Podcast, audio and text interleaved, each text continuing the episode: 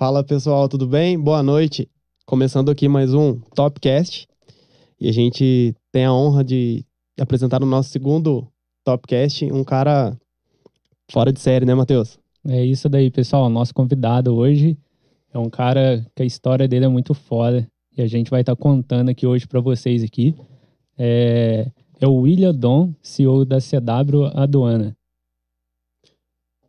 É isso aí. Boa noite, pessoal. Primeiramente, gostaria de agradecer a oportunidade de estar aqui com vocês, né? Eu que sou telespectador, é, de mantimão já sou seguidor aí do podcast. Tenho conteúdos bem interessantes por vir e o que eu já vi anterior a mim foi bem legal também. Queria agradecer o espaço e também aproveitar, entregar um, um brindezinho que eu trouxe para você. Ah, bacana. Da nossa empresa. Bacana. Né? Então, assim, em consideração e agradecimento ao convite. Né? E tô com boa expectativa que esse bate-papo vai ser bem, bem legal, bem extrovertido. Então, agradeço aí Bacana. o convite. Com certeza, vai ser muito bom, Will. É, cara, obrigado por estar aqui. É, pelo que a gente viu pela movimentação nas redes sociais, no Instagram, Sim. o negócio vai ser, vai ser pesado. O pessoal gosta bastante de você, cara. É. O pessoal gosta muito. Você é, é inspiração para muita gente. E, e, vamos lá, cara, vamos botar para quebrar. Vamos, vamos sim. Então, é, foi até uma. Para mim, foi uma surpresa, uma, uma boa surpresa, né, dos comentários. Ali tem pessoas que comentaram, são pessoas de referências para mim, que eu tenho muita consideração. Uhum. Então, quando você recebe aí um, um, comentário de pessoa que é referência também, a gente fica muito lisonjeado e entendemos que a gente está no caminho, né? Então, é, me pegou de surpresa e aumentou mais ainda a responsabilidade de corresponder às expectativas de, de fazer um, um podcast legal junto com vocês aí. Show de bola. Bacana. é... Matheus, vamos falar dos nossos patrocinadores? Vamos, pode começar aí, meu amigo. Então, vamos lá. A gente vai agradecer mais uma vez nosso patrocinador master, o Mercado Rural. É, produtor rural, você sabia que no Mercado Rural tem tudo que você precisa? Desde o plantio até a colheita? E é. o Mercado Rural é o maior parceiro do produtor na região, Matheus? É isso daí. A gente foi até lá, né? A gente conheceu eles de perto. Então, a estrutura que eles têm, o jeito que eles tratam as pessoas, os funcionários dele Gente, vocês não têm noção do, de como que é a cadeia deles lá. É excepcional. Então, o que vocês puderem dar preferência para eles, vocês podem ter certeza que o atendimento vai ser da melhor maneira possível. Show. Pessoal, eles estão localizados em Poços de Caldas e tá com uma filial em Caldas agora. Pode apontar a câmera do vocês pro QR Code para acessar o Instagram deles, que o Instagram deles também é show de bola, hein? É isso daí, pode chamar o pessoal lá que eles vão te responder na hora lá. Show. Nosso patrocínio pontual, né, Matheus? É uma, uma ideia que a gente está trazendo para pro, pro podcast. Já teve na semana passada, essa semana a gente está com Tá na hora, na hora do Brownie. A gente queria agradecer a Lívia aí, que é uma browneria gourmet. A gente tem alguns doces aqui que a gente vai comer durante o programa, né? Com certeza, eu não vejo é... a hora. Tá bonito, não tá? Tá bonito. Eu nunca comi, não vejo a hora de comer. Eu particularmente já conheço, William. Você vai poder experimentar também Legal. e virar cliente, hein? Legal, com certeza. Demorou. Pessoal, vamos tacar fogo no parquinho? É isso aí, vambora, bora, Ed. Bora. Demorou. É, William, a gente já, já conversou um pouquinho off aqui, Sim. que no, no, seu Instagram, nas suas redes, tá o William Dom, né? Sim. É. Explica pra gente de onde surgiu esse dom. A gente acabou de descobrir que, que não é um sobrenome. Como, como que aconteceu? É, então, o Instagram foi, foi uma... O Dom foi por acaso, né? Na, na realidade, não foi nem o Instagram, foi pelo Facebook. Quando eu criei na época no meu Facebook, ele abreviou uhum. é, de Donizete para Dom. E eu não tinha percebido. Aí, um belo dia na faculdade, um professor até que eu considero muito, Pedro Portugal, começou a brincar comigo, William Dom, né? E aí eu também não sabia o motivo. Depois que eu fui perceber que era por conta do Facebook. E eu mantive, e assim criei o Instagram como William Dom. E aí outras pessoas que passaram a me conhecer a partir daí começaram a me chamar de de William Dom e muitas vezes de Dom. Então a maioria das pessoas me chamam de Dom. É, mas na realidade é por conta do Donizete, que é a abreviação de Donizete. então, muitos já me perguntaram, nem sempre eu falo que é por conta do Donizete, né? Mas tá Agora aí o tá segredo revelado. Aí. É.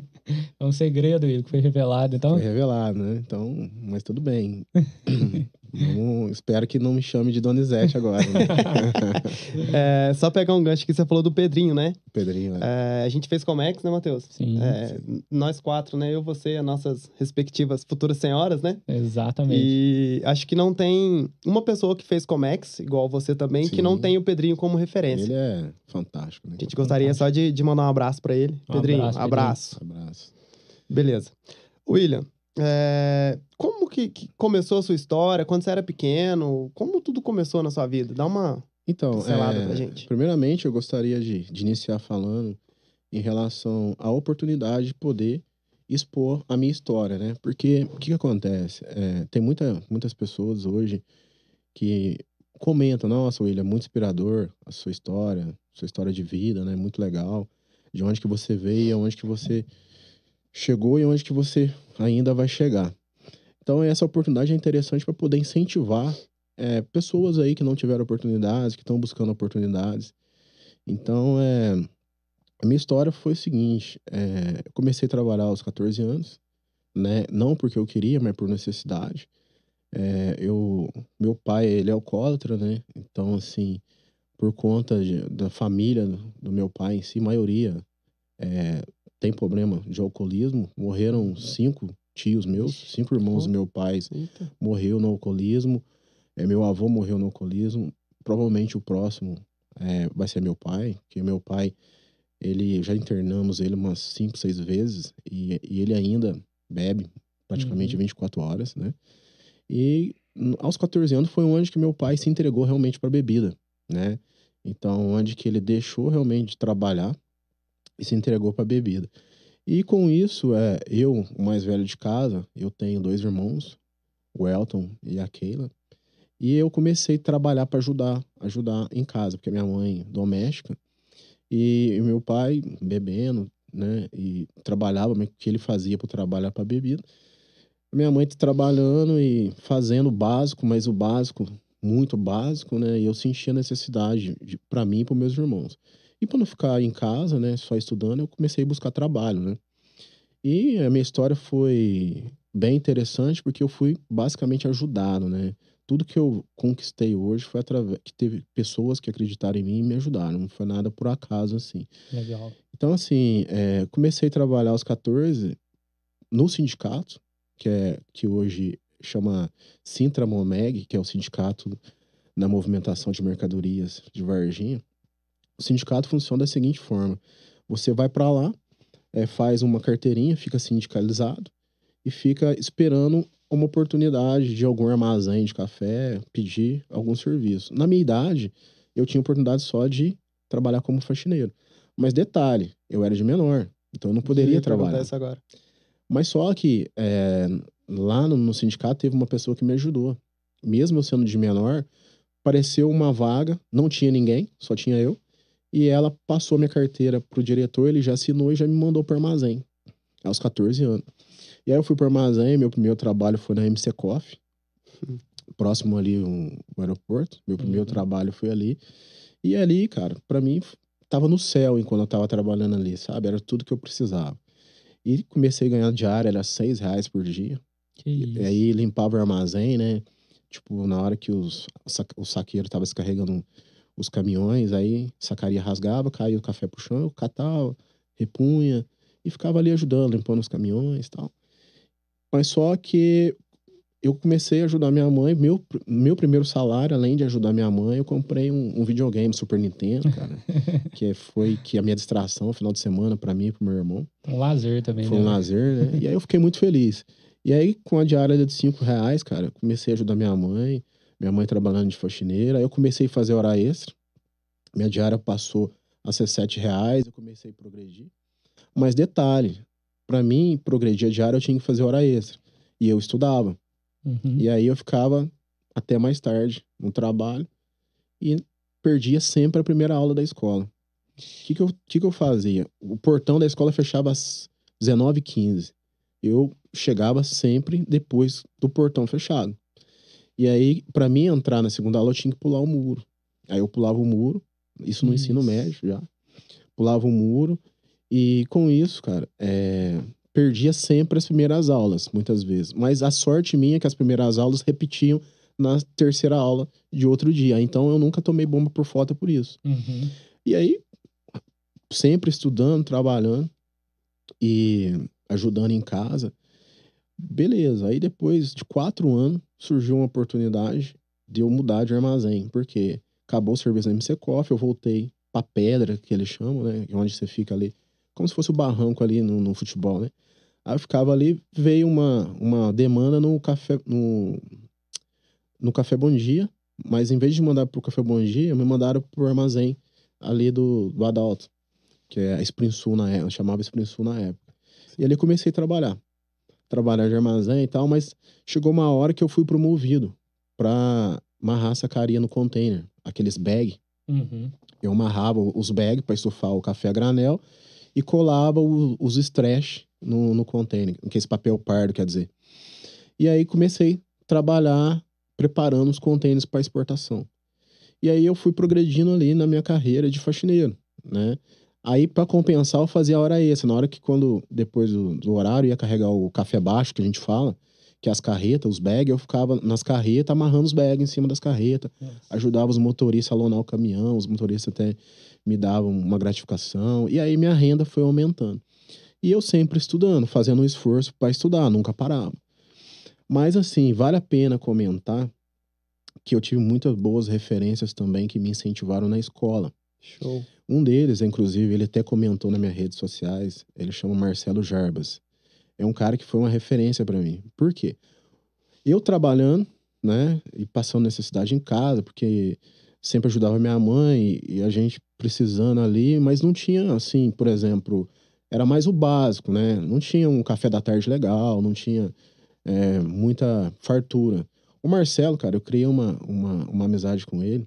Ele morava no Centenário e tal, a gente ia pra escola junto. E o Marcelo foi um cara, assim, que eu me espelhei em termos de, por exemplo, roupa. Ele sempre usava roupa de marca. Passava gel no cabelo. Ele era, sabe, era, pra mim era uma referência na escola, tirava notas boas. Aí a gente tinha amizade, final de semana, assim, à tarde, ia na casa dele. Aquele café maravilhoso que eu nunca tive. Uhum. O cara me tratava como irmão, sabe? Ô, William, tudo dividia e tal. E aí o Marcelo é um cara também que abriu o horizonte pra mim nesse sentido, de buscar vaidade, de querer melhorar como pessoa, cada vez mais não só trabalhar. E o Marcelo pra mim era referência, ele passou, começou a trabalhar na Mangas, passou no teste na Mangas, falei, cara, é, isso que eu quero chegar.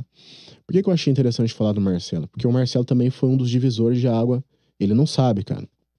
Ele foi um dos Sabendo agora. divisores de água. Por quê? Andava eu, o Marcelo, o Fábio, isso no ensino médio.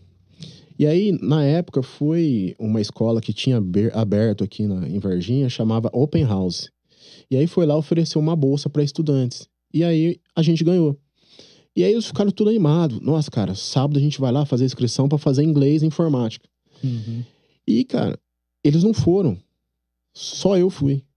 E justo o cara que nem tinha condição, porque eu não tinha condição de. Era uma bolsa, mas tinha que pagar a parte. Eu não tinha Uhum. condição. E eles tinham mais condições, eles não foram e eu fui. Falei, caramba, os caras não vieram. Mas aí eu fiz a inscrição e comecei.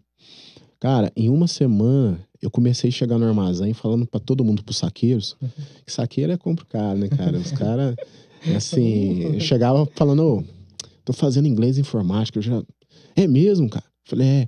Então, eu já, já tenho algumas palavras de inglês, não sabia nada, sabe? Já tô Uhum. sabendo. Aí os caras falavam pro conferente, ó, você ouviu? O cara tá fazendo inglês, olha pra você ver. E aí começou todo mundo comentar no armazém.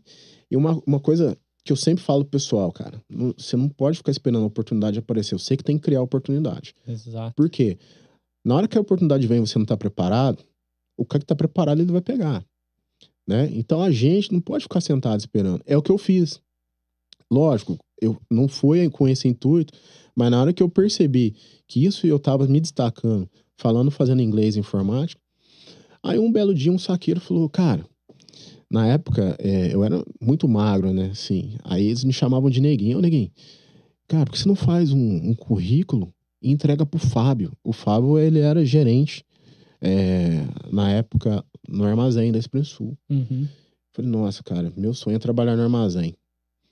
Então, assim, juntou uma coisa com a outra. Juntou eu fazendo inglês e informática, pouco tempo já falando, já mandei fazer na escola mesmo um currículo. E eu falei, nossa, na que o Fábio passar, eu vou entregar para ele. O Fábio passou, entreguei o currículo. Aí, beleza, não deu em nada. Meses passaram, nada. Aí falou, ó, entrega pro Ricardo. O Ricardo também era um dos diretores lá do armazém. Entreguei pro Ricardo, nada de, de oportunidade de aparecer. Engraçado que eu ralava muito no armazém, porque no armazém você não pode sentar, descansar, você tem que ficar em pé. Aí eu ficava em pé ali, trabalhando o dia inteiro. Né? Aí, quando acabava o serviço de, de limpar o armazém, você tinha que separar a sacaria. Sempre tinha serviço pra gente ali, chão de fábrica, né? E aí não podia. Falei, aí. E tem muito pó, vivia sujo de pó de café. E eu passava assim no armazém, no, no escritório da Spring Sul, todo espelhado, olhava o pessoal tudo trabalhando, cara. Nossa. Trabalhando no ar-condicionado, aquela, tudo uniformizado, sabe? Aquelas limpinho. mulheres de salto, limpinho. Falei, meu Deus, meu sonho é trabalhar no escritório. Sabe? Pô, pra mim, trabalhar no armazém, conferente pegando no meu pé, sabe? Faça chuva, faça sol. Faça chuva, faça sol. Tinha, teve um episódio lá que um conferente, porque de faxineiro, o cargo melhor era o meu. Que chegava os contêineres, eu ia preparar os contêineres e tal. Aí um belo dia, um, um chefe dos conferentes queria colocar um parente dele no armazém. Ele fez de tudo para me tirar dos contêineres, cara. Sabe? Me jogar para outro serviço, pedir para me ensinar o parente dele para colocar para me tirar. E eu falei, nossa, cara, como é que eu vou fazer? Eu tenho que dar um jeito de sair daqui e ir para um lugar melhor. Uhum. Cara, comecei a falar com o Fábio, com o Ricardo, e nada do Fábio, Ricardo, me dá oportunidade. Aí o meu cunhado trabalhava no Porto Seco, na época. O Porto Seco era anexo à Spring Sul. Né? Nossa, muito tempo atrás, sabe? Eu vi o Porto Seco iniciar ali. E aí o meu, o meu cunhado entrou no Porto Seco como conferente. Aí o meu cunhado conversou comigo. Ele namorava com a minha irmã na, na época. William, vai entrar um novo gerente aqui no Porto Seco. Falei, sério, cara? Ele falou, sério. Ele chama, se chama Marconi. Aí, beleza, o Marconi não conhecia de Porto Seco. E ele precisou do meu cunhado, do Francisco, que o Francisco ensinava ele. Uhum. Então ele ganhou uma admiração muito com o Francisco, eles ficaram amigos. Aí o Francisco aproveitou a deixa e falou de mim para ele. Entregou meu currículo para ele. E aí ele falou: Ó, oh, William, conversei com o Marconi e vai te dar uma oportunidade, mas vou te dar uma dica. Fala com ele também. Eu falei, cara, mas eu não vejo ele e tal. Aí falou: liga para ele. 3 às 9, 12, 27. Nossa. Eu lembro até Lembra hoje. até o número. Cara, na hora que eu dava a brecha, eu ligava pra ele, Marconi, William, tudo bem? Cara, tem uma oportunidade para mim e tal, não sei o quê. Toda semana. Aí num belo dia surgiu a oportunidade para ir pro Porto Seco como conferente. Aí o Marconi tentou me levar, mas o pessoal do armazém não deixou eu ir. E aí o cara, não, ele tá indo muito bem, ele tá fazendo, ele é rápido nos containers, porque o container, quando era bag, você tinha que amarrar de uma forma para não estufar. Uhum. Porque se estufava, depois não fechava a porta. Uhum. Uhum. Então aí, que comigo, os containers nunca, sabe? Não, deixa ele aí, o cara é bom. Eu fazia o controle dos papel pardo pra não deixar acabar, das sacarias e Ah, tal. legal. Os caras não queriam me perder. Aí, perdi a oportunidade, né? Beleza. Mas só que eu fui muito acima depois do Marconi. E aí surgiu outra oportunidade no Porto Seco, que era para o escritório. E o Marconi conseguiu convencer os gerentes do armazém para me li- liberar para ir para o escritório do Porto Seco, escritório operacional. É, aí, cara, na época eu fui, mas não sabia nada de informática porque era muito recente, não sabia nem mexer o mouse, Uhum. de inglês muito menos, mas eu, e inclusive eu até vejo isso agora, eu vejo muito nas redes sociais falando o seguinte: se surgir uma oportunidade para você, você abrace e depois você aprenda a fazer. Depois se Uhum. prepara. É mais ou menos assim, sabe? Uhum. E isso eu lembro muito disso, que eu não sabia, mas eu tinha força de vontade para aprender. E aí entra o segundo cara também, que hoje é muito amigo meu, que me ajudou. Ele chama Rogerinho. O Rogerinho, o que, que ele fez? Ô, William, vou te ajudar. Putz. Fico até emocionado, cara. Ah, imagino. Aí o Rogerinho pegou e me ajudou a mexer no mouse, cara. Me ensinou a mexer no computador. E comecei a trabalhar junto com ele. E aí, em menos de em meses, cara, ele foi convidado para ir para uma comissária de despacho. Na, a maior que tem de Varginha. E o Rogerinho foi. E eu assumi o lugar do Rogerinho, cara. E aí, Que sem saber nada, mas fui aprendendo, trabalhando, aprendendo, trabalhando. E fiquei cinco anos trabalhando no escritório, né? E aí surgiu uma outra oportunidade que assim, eu, o que, que eu fazia no escritório? Eu ajudava muito os despachantes, cara. Porque chegava assim, caminhão de carga urgente. Pô, William, me ajuda, tem que tirar essa carga, tem que entregar hoje ainda. E aí eu ajudava os motoristas, tratava todo mundo muito bem. Chegava um motorista nervoso, eu oferecia um café, falava, o que tá acontecendo? Uhum. Não, porque eu tô com esse problema. Não, pera aí, eu vou liberar para você. Então, o pessoal já me ligava e eu resolvia muitas vezes, né? Uhum. E aí eu virei amigo de um cara que chama Rogério Heitz. O Rogério Heitz, ele, ele é de uma comissária de São Paulo chamada Ixim. Cara, um dos melhores profissionais que eu já conheci na minha vida. O cara é bom. O cara, assim, a postura de pessoa, a organização. O cara é fantástico. E aí, onde que eu ajudava ele. E um belo dia eu falei pra ele, "Ô, Rogério, você não pode assinar pra mim ser ajudante, despachante, porque hoje, pra você ser despachante, você tem que ter um despachante, você tem que ser ajudante por dois anos. Uhum. E nesse período de dois anos, você tem que ter um despachante que é responsável por você. Aí o Rogério assinou pra mim. Falou, não, assino pra você. E depois de dois anos, eu poderia virar despachante. Aí surgiu uma oportunidade na Ixim. Aí o Rogério falou, William, surgiu uma oportunidade na Ixim pra ser ajudante despachante, você não quer vir? Aí eu falei, não, vou, cara. Aí era outra oportunidade pra mim crescer ali, né? Falei, cara, eu posso criar minha profissão aqui. Aí eu saí do Porto Seco, fui pra Ixim. E aí o Rogério despachante, o ajudante dele, o cara me ensinou muito, né? O cara, eu aprendi muita coisa com ele em termos de profissionais, né? Aí, mas só que chegava que eu ficava no Porto Seco como ajudante, só conferindo carga, falando com o fiscal, é, cuidando de liberação operacional, tal. Eu falei, cara, aqui eu não vou progredir. Eu vou ter que fazer uma faculdade e aqui eu não vou conseguir. Aí surgiu uma oportunidade numa comissária de despacho. É, para mim, é uma, a segunda maior e melhor da cidade, daqui de Varginha. Surgiu uma oportunidade. Aí eu saí da Ixim e fui para essa comissária, para ficar no escritório, porque é onde que, lá onde eu ficava no Porto Seco, como despachante, eu ficava com muito tempo obsoleto, sabe? Ficava muito tempo parado. Uhum. Falei, cara, eu quero aprender nesse tempo ocioso. No escritório, foi essa oportunidade, porque eu já tinha a prática da operação. Uhum. Fui pro escritório, peguei a técnica dentro do escritório. Legal. E aí, ali nesse escritório, eu fiquei, acho que uns sete anos, sete a oito anos, né? Fui aprendendo, aprendendo, virei coordenador. Aí, ali no, nesse escritório que eu fiquei, me especializei, né? Fiz MBA, procurei fazer uma das melhores, que é da FGV. Fiz Comércio Exterior e Relações Internacionais. Fiz inglês. Falei, cara, na hora que eu tiver é, cinco anos de inglês, seis anos, tiver minha MBA, tiver minha casa, eu vou fazer uma reserva e vou abrir minha empresa. Mas só que é um problema também que acontece com muitos, né? A zona de conforto.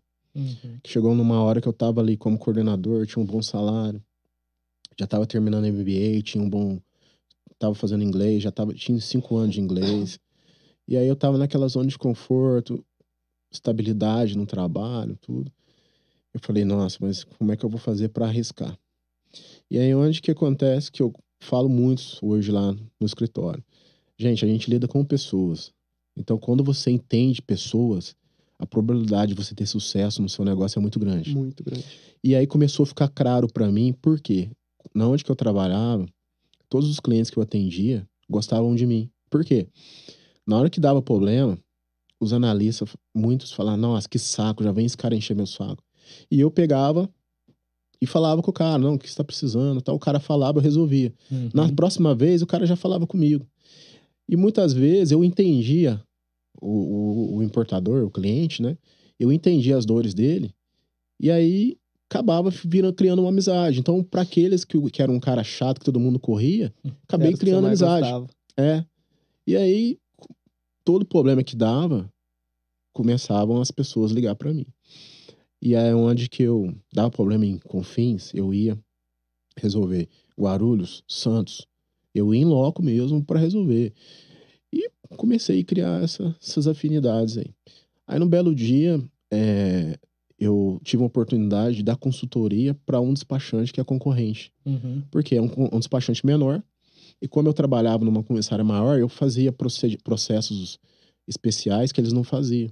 Ah, tá. E aí é onde que eu comecei realmente é, ter uma rentabilidade bem maior com essa consultoria. E aí essa comissária falou, cara, por que você não vem para cá? Vamos virar sócio, vamos trabalhar junto.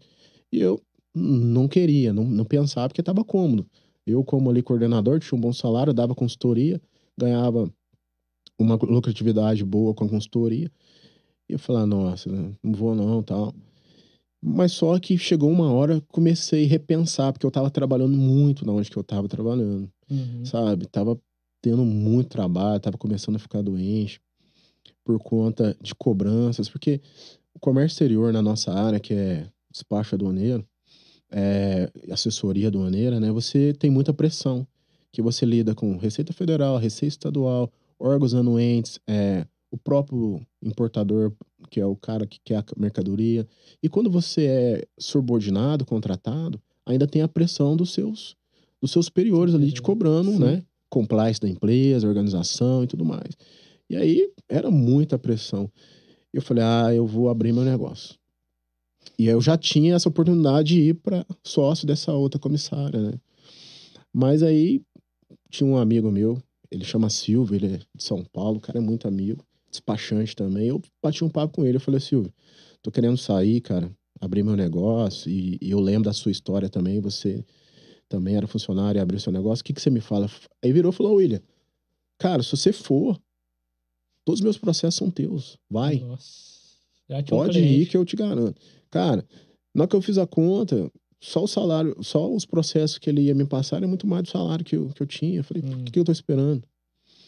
E aí eu fiz, falei na empresa né, que eu tava querendo sair, pro- sugeri para ele sociedade, e ele não quis, mas pediu para mim ficar seis meses na empresa. Eu fiquei seis meses e saí da empresa e fui para essa comissária para ser sócio. Em menos de seis meses não dei certo. A, a pessoa era muito diferente de mim. Uhum. Então a- era muito diferente, não tava, não tava tendo evolução. Eu cheguei aí, com a minha ida, eu, leve- eu tinha 16 clientes. Ela tinha, tem 10 anos a empresa, ela tava com 20 clientes, Nossa. Nó. entendeu? Aí o que que tava acontecendo? Eu chegava 8 horas da manhã para trabalhar, saía 6 horas, 7 horas, 9 horas da noite. Uhum. Ela chegava 10 e meia, saía 3 horas da tarde. Então eu falei, Uhum. cara, eu tô trabalhando para ela e trazendo mais processos do que, do que ela tem, né? Aí no belo dia eu falei, ah, não dá, tem que conversar com ela. Até para mim conversar com ela para desfazer a sociedade, cara, teve que ser por telefone, Nó. porque ela tava cuidando de outros assuntos, Que isso. né? E aí ela falou, não, por quê, tal, fica aí, eu aumento sua participação na sociedade. Eu falei, o problema não é a sociedade.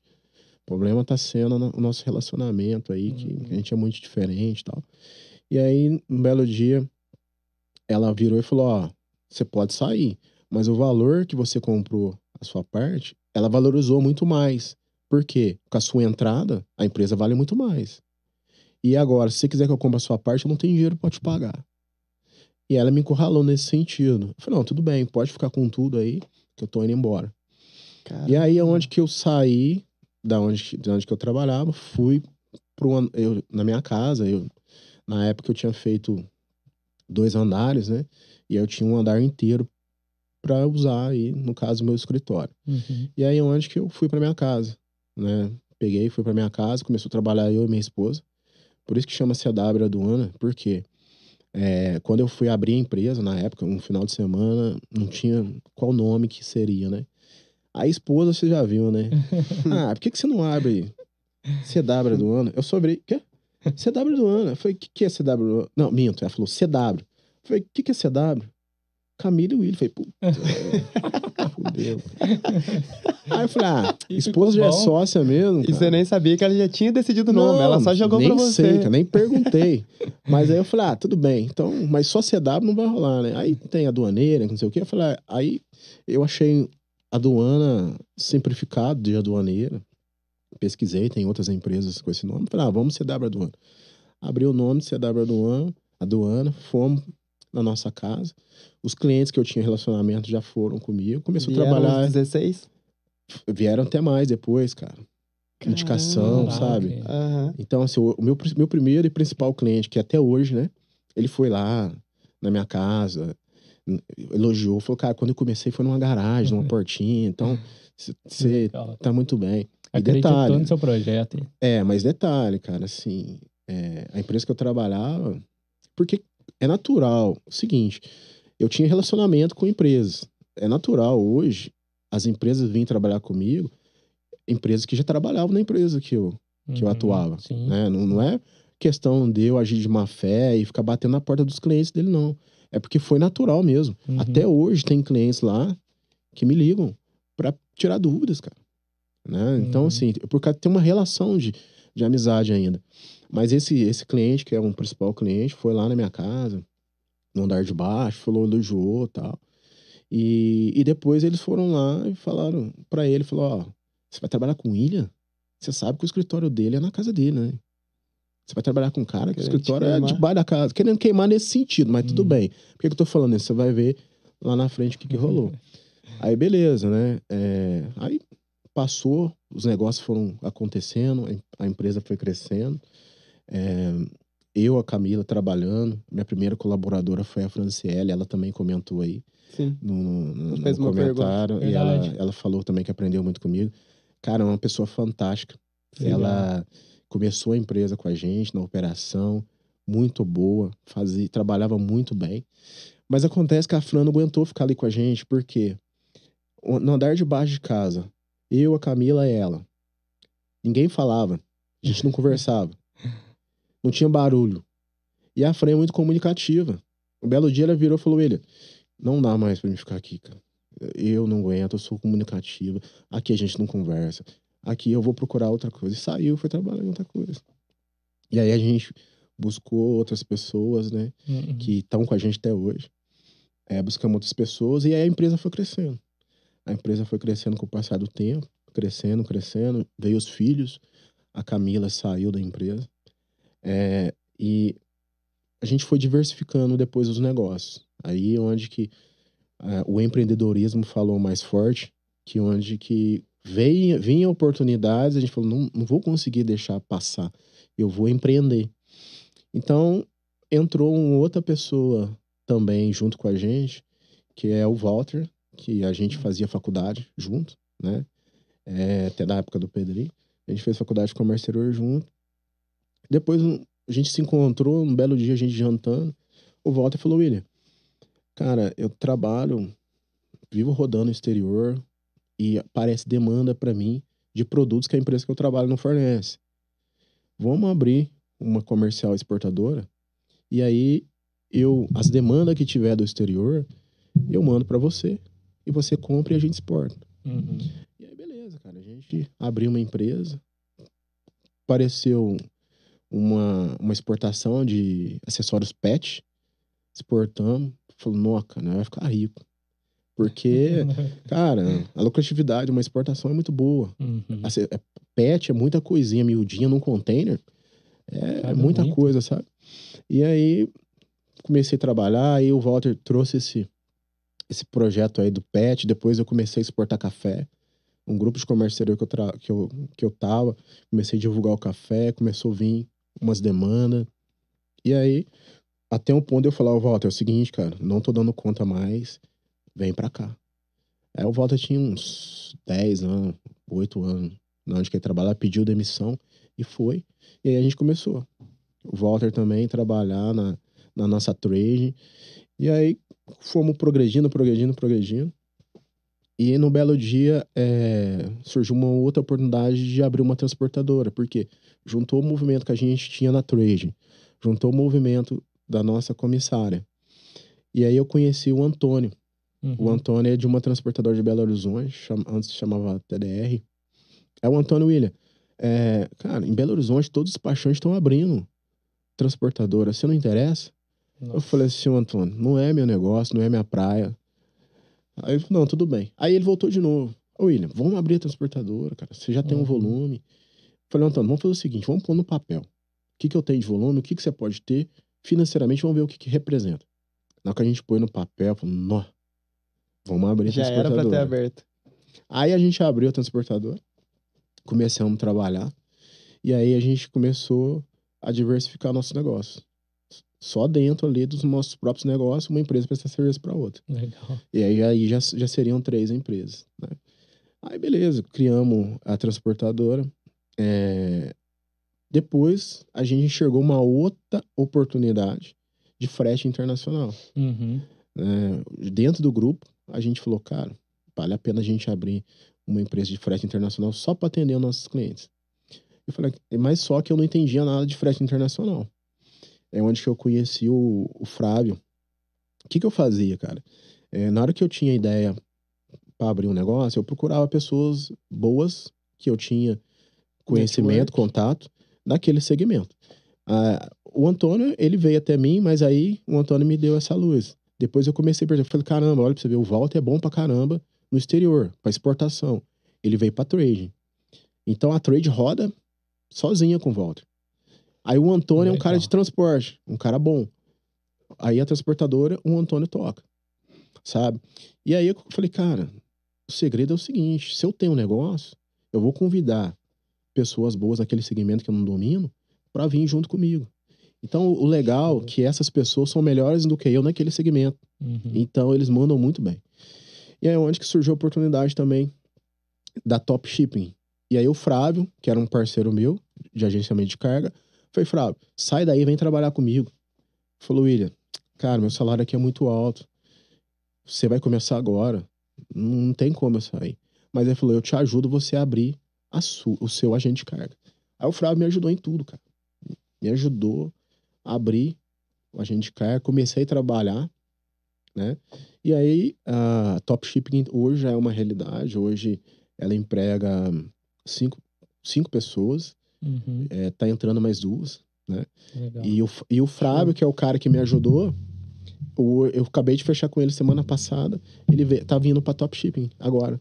Porque a empresa que ele tava não tava indo muito bem. Uhum. Veio pra Agora cá, veio vir. junto. Entendeu?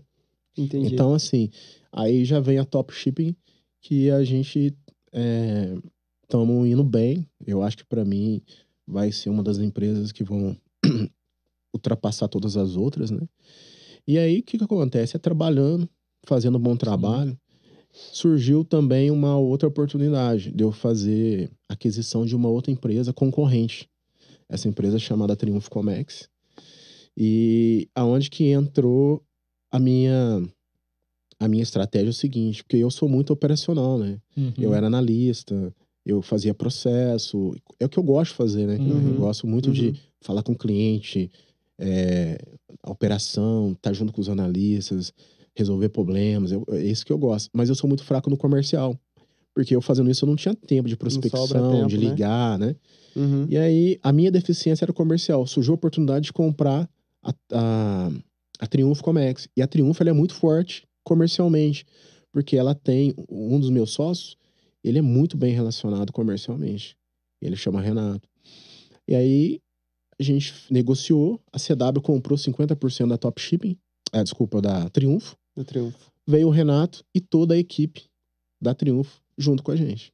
Detalhe, tudo isso que eu tô te falando no andar de baixo da minha casa. Nossa. Cara, eu acordava de manhã, tipo, se eu acordo, não acordo muito cedo, né? Aham. Acordava 20 para as 8, 8 horas. Aquela falação no andar de baixo, cara, aquele povão. Você não podia mandar ficar Não, quieto. E aí chegou uma hora que não tinha espaço mais para ninguém. Lá eu tive que fazer puxadinho depois. Minha, Uhum. minha área de lazer eu aumentei para colocar mesa. Lá, tem um cachorro, um golden, e aí fica na janela, o pessoal trabalhando, o cachorro ali, Cachorro sabe? Então, o é muito foda. Vizinho, tipo assim, às vezes eu tava com reunião com o cliente, o vizinho ligava som, tinha uma vizinha lá nervosa, gritava palavrão, carro de som passando na rua. E foi tudo isso pra minha casa. Top Chip, Triunfo, a transportadora, a trade, reuniões, cara, sempre tendo reunião, pessoal. Mas assim, é muito bem feito, sabe? Tudo separado, né? Então, esse Uhum. andar debaixo da minha casa, a gente. As se- empresas são separadas. São quatro, né? Não, as empresas estavam todas juntas.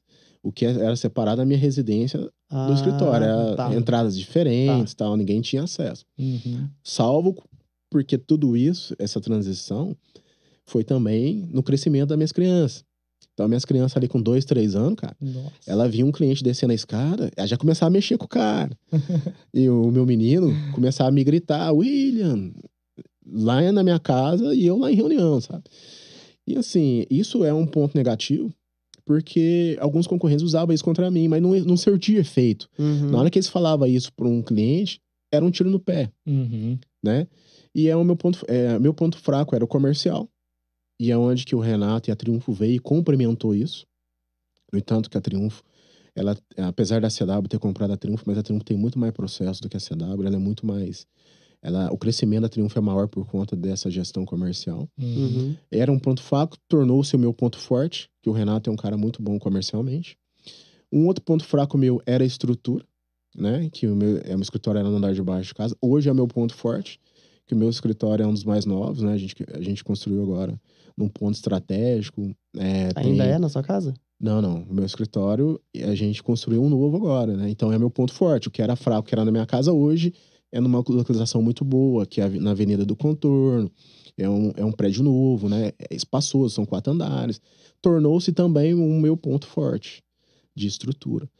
E assim, a gente sempre, nós fomos pequenos, empresa pequena, ainda somos, mas temos cabeça de empresa grande. Então a gente sempre está investindo em tecnologia, investindo Uhum. é, no espaço, né? Visando a- o bem-estar dos colaboradores, né? Então a gente tem cabeça de empresa grande, a gente tem certificação ISO, estamos fazendo Legal. a certificação agora de meio ambiente, tamo, acabamos de implantar a LGPD, coisas que muitos concorrentes ainda nem pensaram em se fazer, a gente Uhum. investe muito nisso. Uhum. Robôs, a gente fez aquisição de robôs para os nossos colaboradores não ter que ficar consultando, ficando Uhum. mandando follow-up para cliente, hoje é automático. Então, a gente investe com cabeça de empresa grande. Então, acho que isso puxa muito também para o crescimento. Isso Uhum. ajuda bastante.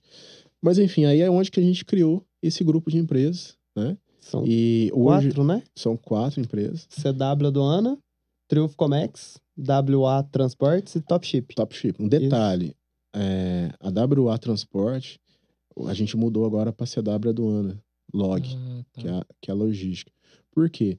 Porque é o seguinte, a gente está fazendo aquisição de, de veículos. Então é estratégico, por exemplo, eu colocar CW aduana e o cara que conhece o despacho, ele vai ver, nossa, é o caminhão da, do meu despachante. Uhum. E o cara que não conhece o despacho, que conhece só a transportadora, ele vai passar na porta do prédio, nossa, é ali que é a transportadora.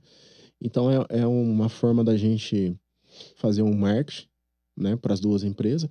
E é uma forma também de conscientizar os colaboradores que é tudo a mesma empresa, apesar de ser um grupo, você serem PJs Uhum. separados e pessoas separadas, Uhum. porque a gente tem que trabalhar isso, Sim. porque está acontecendo também de meio que um- uma empresa meio que às vezes ficar muito separada da outra em termos de colaboradores, meio que criar uma eu sinto que algumas pessoas têm um ciúme, tem algumas coisas, sabe? Uhum. tem um tem colaborador, tem uma empresa que tem uma faixa salarial maior, onde que eu tô trabalhando para não ser injusto. Uhum. Então aí é onde foi, cara, eu tenho que começar a fazer questão de mudei de WA para CW, aduana pro pessoal ver, não é a mesma empresa. Porque é onde o pessoal falar, não, eu tenho que gerar é, dar preferência para o transportador do grupo. Porque acontece também, cara, de deles às vezes não dá nem preferência para transportador do grupo. Não que a gente faça questão, porque lá a gente é muito democrático em relação a isso. Eu sempre ofereço o melhor para o cliente.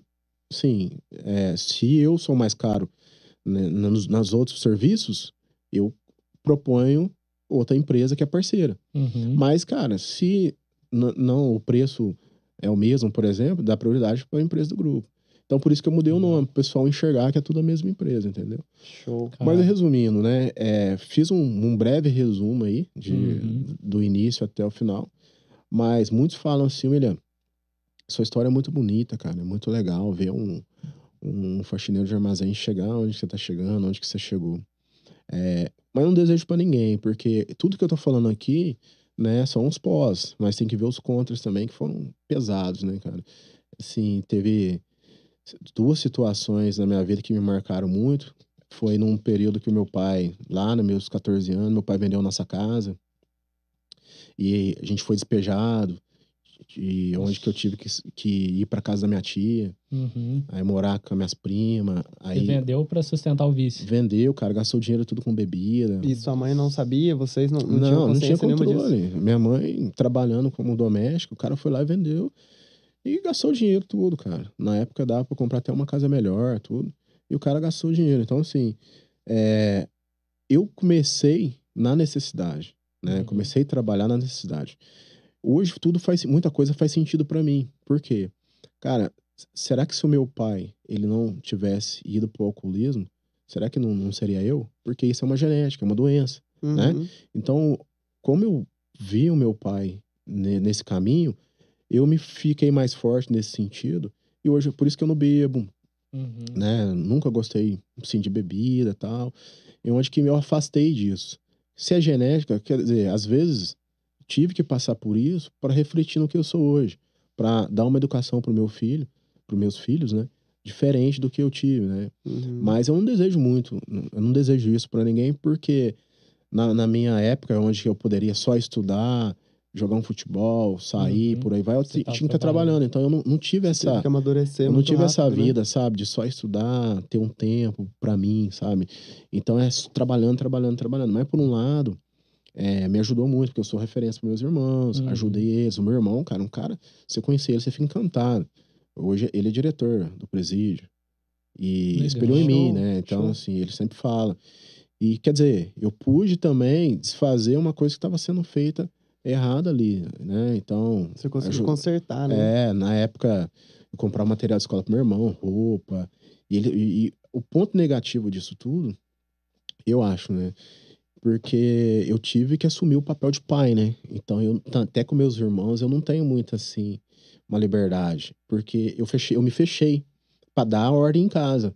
Então, em casa, eu sempre fui muito fechado. Então, o relacionamento eu com meus irmãos, eles devem ter meio receio de mim, de mim, de algumas Uhum. coisas, por conta disso. Porque na, na infância deles, eu, eu fi- fiz o papel de pai, né? Então, eu tinha que dar exemplo. Eu sempre me fechei, né? Pra, caso eles fizerem alguma coisa, eu punir e tal, né? Até minha mãe, às vezes, vai ficar meio assim comigo.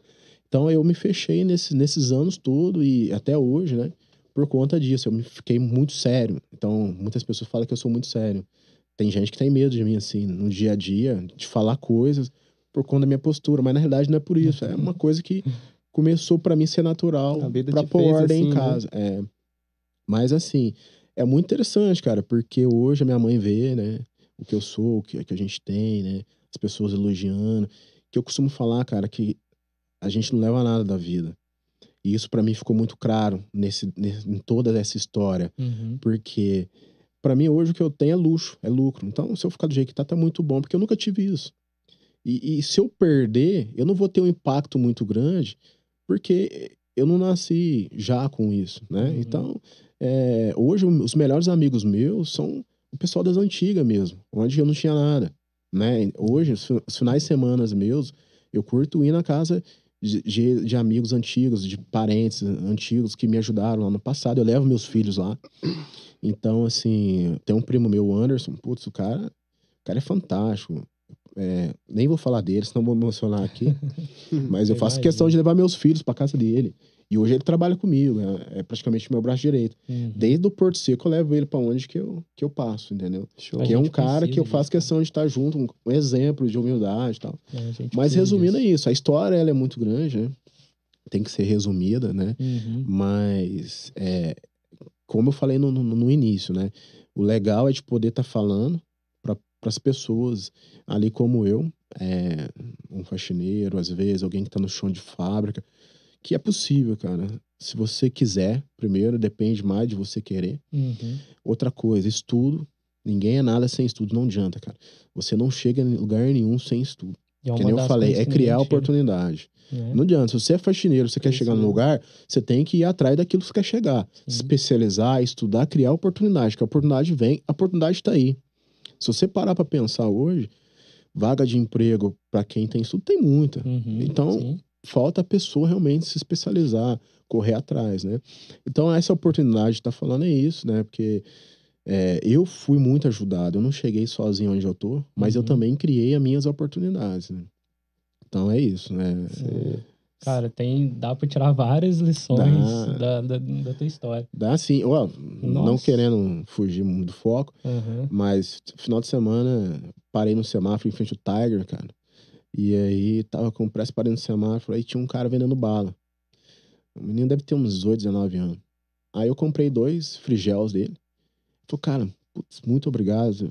Você tá me ajudando bastante. Eu comprar minha moto pra mim começar a trabalhar. Falei, caramba, bicho. Só pra você ver quase. Eu me cobrei, falei, cara, eu vou voltar desse cara e, e chamar ele para trabalhar comigo. Mas eu, aí eu parei e falei, cara, eu não sou o salvador da pátria, eu não posso ficar fazendo isso, entendeu? Uhum. Mas eu falei, não, mas tudo bem, não vou voltar. Mas se eu encontrar com esse cara de novo, vai ser um sinal e eu vou chamar ele para trabalhar comigo.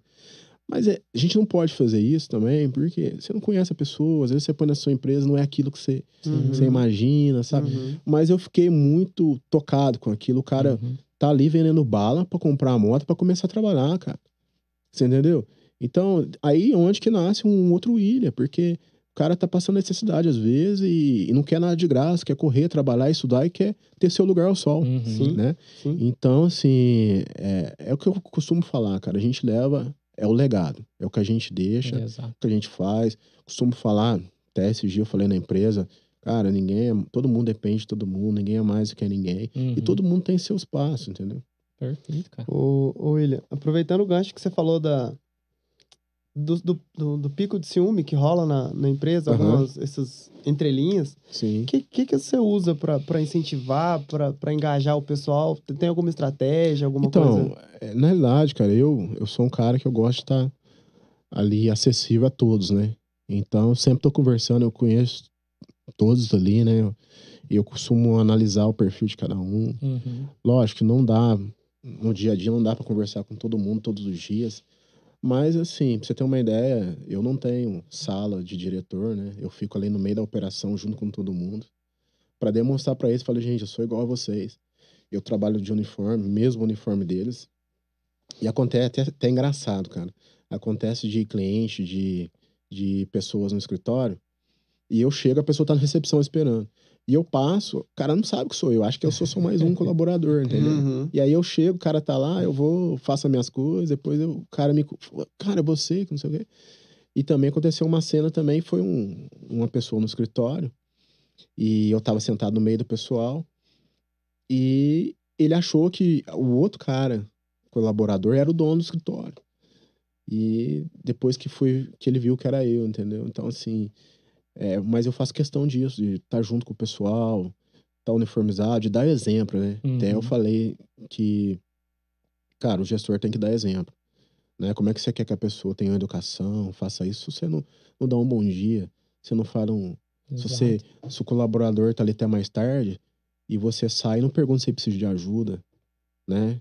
Então, é, eu sou nesse sentido é, de ajudar, de dar exemplo, né?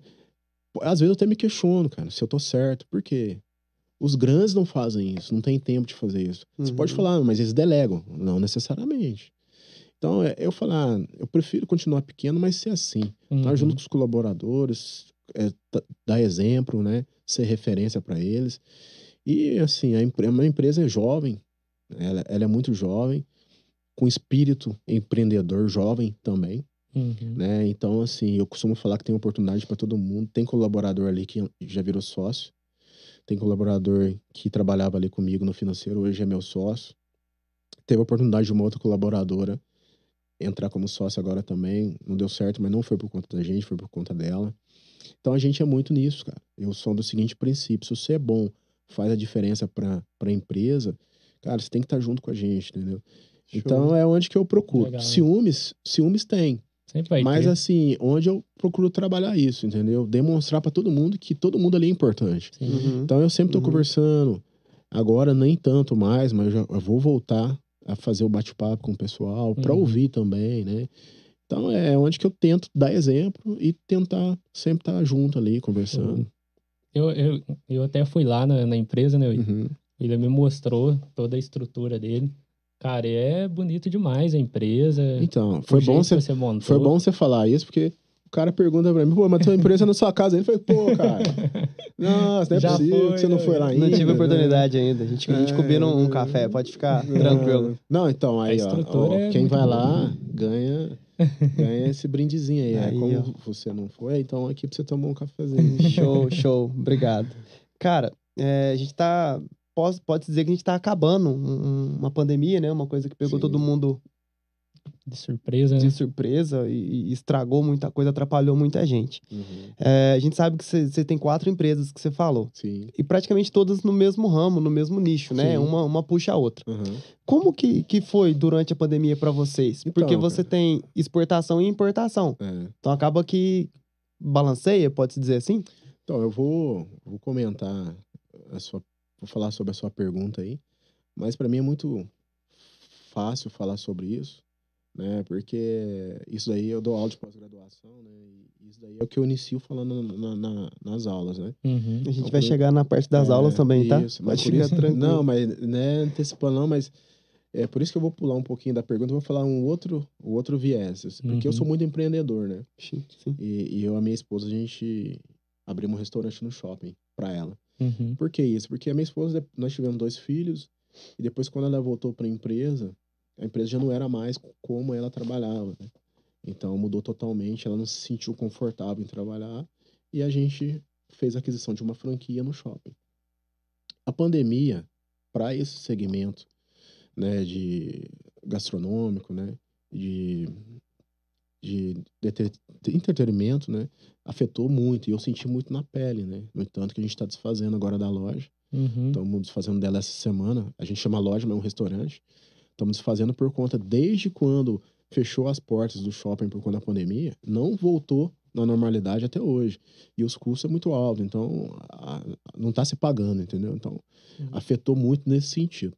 Em relação ao comércio exterior, importação e exportação, cara, não afetou tanto. Pelo contrário, aumentou a demanda.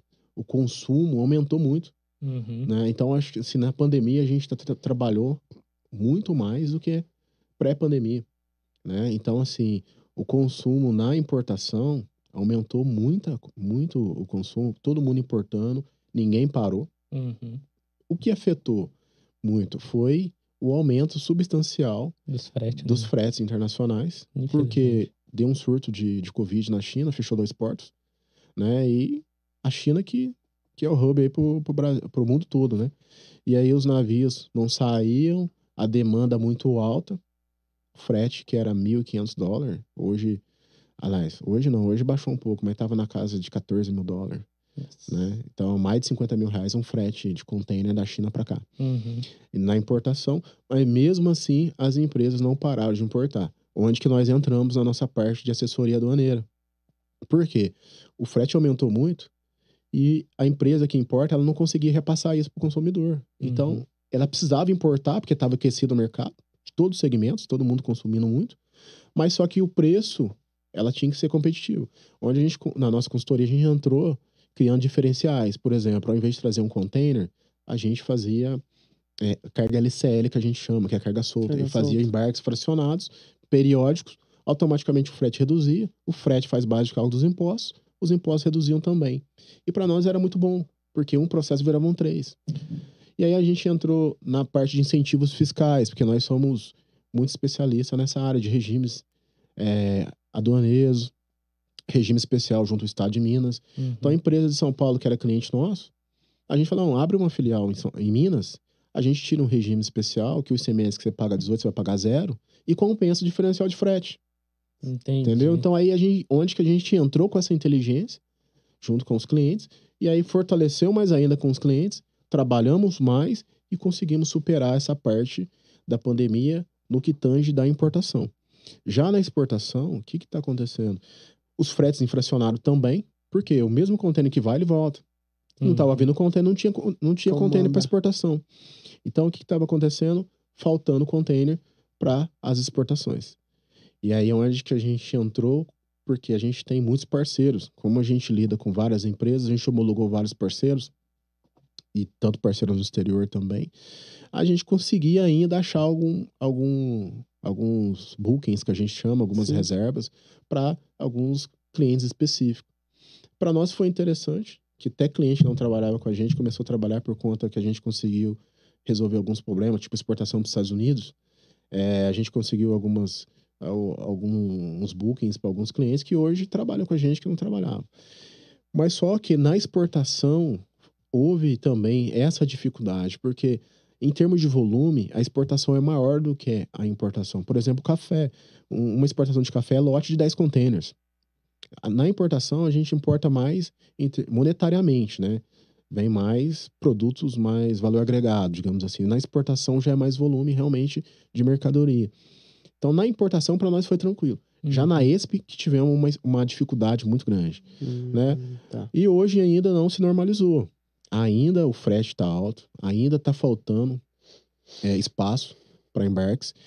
Estados Unidos, se vocês verem na, na internet, né? Estados Unidos está É tá um caos, né? cara. Pra você ter uma ideia, no Tá um mercado, eles eles estão vendendo pelo mesmo preço, uma quantidade menor de produto, porque não tá tendo produto. O Walmart, ele fretou um navio, porque ele não tava achando espaço nos outros Caramba. navios, ele foi lá e trouxe o navio só para ele. Né? Então, assim, lá também tá, tá Tá difícil, muito né? complexo, né? E juntamente com a situação Brasil, né? A nossa, a nossa economia está bem afetada por conta da, da nossa política, né? O dólar hoje, poxa, quase 5,70. Então a gente temos que nos desdobrar ali e entrar com inteligência. Mas onde que a gente entra com alguns diferenciais, né? Em Uhum. relação à consultoria tributária, é, fazendo parcerias aí com, com quem a gente sabe que é competitivo, né? Pra você ter uma ideia, hoje a gente é representante da DHL FedEx. DHL a gente hoje em Minas estamos em sexto, que mais movimenta. FedEx nível Brasil a gente está em oitavo. Então a gente Legal. tem uma tarifa aí de 80%, 88%, onde a gente replica isso para as empresas que trabalham com a gente. Uhum. Então, não- nem vale a pena a empresa trabalhar com a conta dela e sim trabalhar com a nossa, porque ela paga menos frete. Então, a gente entra com essa inteligência, dando essas estratégias de redução de custo para os nossos clientes. E é o que eu gosto. Eu gosto da operação, o cliente me dá a demanda e eu correr atrás e resolver.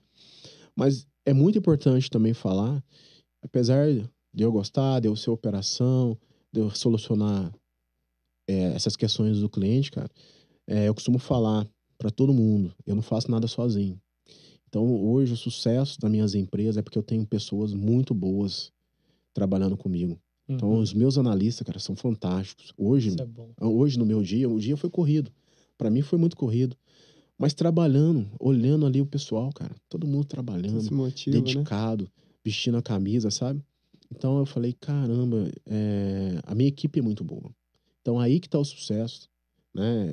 É, você ter pessoas boas ali junto com você, Uhum. sem exceção, desde ali da recepcionista, é, quanto o, o meu coordenador, são pessoas fantásticas, cara. Show. E é o se- segredo. E detalhe, lembrei de uma coisa agora, falando de desde a recepção, a minha mãe trabalha comigo, né? A minha mãe que, faz, que é a zeladora do prédio. Ela, hoje ela cuida ali da limpeza do prédio, da organização. Então, para mim é um orgulho muito grande. Nossa. Todo dia ela tá comigo ali. É, apesar da gente não se falar tanto, tem dia que eu passo do lado dela e nem dá para falar, né? Uhum. Mas eu vendo que ela tá ali, galera sempre conversando com ela, rindo, brincando. Pô, isso pra mim é uma realização pessoal, profissional também muito grande, né? É o que eu falo, legado, Uhum. né? Tipo, pra mim, uma das pessoas mais importantes, é, que é a minha mãe, né? Tipo, amanhã, se ela se for, fala, putz, cara, eu, eu pude fazer, né? Mostrar pra Melhorar, ela né? quem é o William. Ela tá aqui no dia a dia, pô, meu filho é trabalhador, né? Conhecer as pessoas, que onde que eu convivo. Uhum. Cara, é isso, cara. No final, é isso que a gente leva pra vida, né? Dinheiro é bom? É. Empresa é bom? Sim, né? Você ser empresário? Pô, maravilha. Mas e aí? O que, que você vai deixar, né? Então, eu tenho um orgulho que você não tem ideia. É Assim, meus filhos... A minha filha, com três anos, ela passava em frente ao escritório, tava construindo. Nossa, mamãe, é aí que eu vou trabalhar. Muito lindo, né? Olha, Meus filhos, minha esposa. legal. legal. Minha esposa, Legal. ela é uma pessoa fantástica. Ela também que me incentivou. Falou, Uhum. William, vai, vai que você é bom, né? E no entanto que eu tenho orgulho. Muitas vezes eu falo, ó, o C é por conta dela, sabe? Uhum. Porque ela também faz parte disso, me apoiou, me apoia até hoje. Então, é isso, cara. Sozinho, a gente não faz nada. Então, eu Bacana, tenho uma Bacana. eu tenho uma retaguarda fantástica. Você vê a galera que trabalha comigo, cara, eu tenho um orgulho que você não tem ideia, sabe? Imagina. Tem, Mas é isso, né? É, é o que a gente a gente leva, né? tem uma, uma frase do Joel J, um do- do- dos caras que a gente gosta, né? Muito. Que ele fala, você falou bastante disso, Uhum. que ele fala que pessoas precisam de pessoas. Não, sem dúvida, cara. E, e- e acho que quanto mais a gente vai lidando, vai aprendendo as É. coisas, a gente consegue confirmar isso. Porque tudo que a gente conquistou nesses dois programas praticamente, né, foi de pessoas ajudando a gente. É, Network, sendo, né? sendo network, sendo com parceiros, com, com indicações, com Uhum. feedback, com ideia, com, com tudo, cara. Sim. É. Tudo que a gente conquistou né, nesse, nessa Nossa. curta vida do Topcast, né, Se a Matheus? gente for parar pra agradecer todo Nó. mundo aqui, vai um A programa gente vai até inteiro. meia-noite É, agradecendo. não, então é assunto que, que rende, né, pra uma Uhum. noite. Mas na hora que cai essa ficha, né, que pessoas precisam de pessoas, é, você abre muita porta, né, você consegue também... Exato. é, cara, eu costumo falar, não adianta você ter dinheiro se você não é bem relacionado. Uhum. Tem coisa que o dinheiro não resolve, cara. Entendeu? Eu falo, por resolve. exemplo, por exemplo, é o seguinte, eu tinha uma tia minha que ela estava internada, precisava de uma vaga num quarto, sozinha no, no- na, na UTI. Uhum. E aí? Eu já vi cara que tem dinheiro e não consegui. Uhum. Mas você tem, você tendo um relacionamento, meu amigo. É muito Né? mais fácil. Então, assim, é, pessoas depende de pessoas, é o que eu sempre prego, né? Então, você, às vezes você vai lidar com uma pessoa que você não dá nada para essa pessoa, mas lá na frente, depois, essa pessoa vira uma potência. Nossa. Então, o que, que você fez lá atrás? Então, é, pessoas, para mim, é, é o ponto-chave aí. Que bacana. Você perguntou uma palavra-chave para mim, é relacionamento, Uhum. pessoas. Bacana. É, cara, além dessa essa baita dessa história sua aí, que começou do, praticamente do zero, do Sim. nada, e hoje você é um cara bem, bem visionário, né? Que a gente Uhum. pode perceber. Você ainda é professor. Sim. Por quê? Então, E co- como que você chegou ne- nessa ideia de dar aula, de... na realidade foi foi um convite, né? Porque eu, eu sou muito tenho muito técnica, mas eu não tenho muita teoria, né? Então assim, até para falar no, em público eu não sou um dos melhores, né? E aí eu senti essa necessidade, porque tinha amigos professores que eu achava legal. E eu falei, cara, se eu virar professor, eu vou me obrigar a falar melhor em reuniões de negócios, vai me ajudar. E eu vou aprender mais também Uhum. né? E detalhe, eu vou gerar mais negócios, porque eu dando aula vai vir pessoas que eu vou ter oportunidade de falar do que eu sei Uhum. e automaticamente trazer negócio. E foi o que aconteceu. Eu tenho bons clientes ali hoje por conta das aulas, né? Então surgiu a oportunidade de eu ser convidado, né? Por intermédio de um amigo, Max. Max é um amigão meu, cara. O cara, o cara é fino demais. O cara trabalhou comigo, foi um dos primeiros colaboradores. Trabalhou comigo em outras empresas também, veio comigo. E é um cara que eu tenho, sou amigo pessoal, trabalhou muito tempo. E o, o Max me apresentou eu, né? E falou: o William é um cara que entende muito para o que você está precisando nesse módulo aí, ele vai te atender bem. E aí eu comecei a dar aula em pós-graduação, né? Foi muito difícil. A primeira aula, cara, foi um fiasco. Nossa, foi um sábado. Imagina você num sábado, falando das 8 às 5 e meia, ter que trazer a atenção de todo mundo, sua primeira aula, você nem sabe o que falar. Nossa. né? E aí foi difícil, a segunda já foi melhor, a terceira foi melhorando, né? E o que, que eu fiz? Nas minhas aulas, eu, como eu fiz FGV, o meu módulo que eu dou aula, eu tive na FGV. Então eu peguei a apostila da FGV, que eu achava fantástica, Uhum. e implantei na minha, nas aulas de pós-graduação. Ah, legal. E aí, as minhas aulas são praticamente práticas. Então eu pego Uhum. ali os cases do meu dia a dia, Uhum. levo para a sala, minhas provas, meus trabalhos, é processos mesmo, ali do dia a Sim. dia mesmo, Uhum. de operação. né? Depois eu até demonstro isso para os alunos. E aí eu fui pegando experiência hoje, é bem legal, porque é bem prático, o pessoal me dá, um- me dá feedback bem positivos, né? E com isso eu consegui gerar negócio, melhorei minhas posturas em reuniões, né? É, e outro detalhe, no mundo empresarial, quando você fala que você também é professor, já, já faz uma diferença. Né, o cara né? já te olha com outro olho. E o que eu fiz? Eu busquei também isso trazer para o escritório. O que, que eu faço? Eu dou aula para alguns clientes. Tipo assim, ah, entrou uma equipe nova. Ah, quero falar sobre drawback, regime aduaneiro especiais, regime especial de CMS, entreposto aduaneiro. Eu dou aula desses módulos para para um, os meus clientes. E aí, um exemplo, acaba de entrar estagiário no meu escritório. Eu convido o estagiário para participar dessas aulas Ah, que eu vou dar para os legal. clientes. Hum, Muitas que vezes bacana. online e tal. Muito bom. Então aí isso fideliza mais, cria um relacionamento melhor ainda com os clientes. Tem aluno, cara, que ele não vem trabalhar comigo, mas ele me indica para amigos Uhum. Às vezes ele trabalha com concorrente, ele não tem como vir trabalhar comigo. Bacana. Mas um, um amigo pergunta, ele não indica onde ele trabalha, ele me indica, Aham. entendeu? Então, assim, tem muito contador, né? Que, que eu dou aula. E os caras me ligam pra tirar dúvida. Cara, é muito bom. Muito bom. Legal. Que bacana. Então, assim. Uma fase boa. É muito bom. Eu gosto bastante. Incentivo o pessoal que trabalha lá no escritório a isso. Uhum. A gente tá com um projeto no escritório também de incentivar. Né? Um exemplo: se um cliente me chamar eu para dar um treinamento de ex-tarifário, eu vou ver ali um colaborador que domina, e aí eu posso colocar esse colaborador para dar esse treinamento, para incentivar ele, e aí a cobrança que eu. Olha, o valor que eu receber, eu, eu repasso pro colaborador. E é uma Legal. forma de incentivar ele. Então, eu- a gente tá com esse projeto, entendeu? Então, é, é isso, cara. Foi oportunidade. Eu enxerguei também uma necessidade. Uhum. E deu certo, graças a Deus, né? E tô tendo as minhas aulas aí, de vez em quando. Cara, igual a gente falou do, do Pedro Portugal. Não, ele Você é tem uma fantástico. Não, ele é referência de diferente. professor, É, Entendeu? Então é, É. é legal isso, É. cara. Muito legal. é espero que dê certo, você cresça muito aí nessa. Não, é, a gente tá, tá correndo atrás pra. Cara, né? Se eu te falar que eu quero crescer, eu não, não tenho tanto esse almejo. Pra mim, se eu manter o que eu tenho hoje, Já tá ótimo. com, com estabilidade, poder.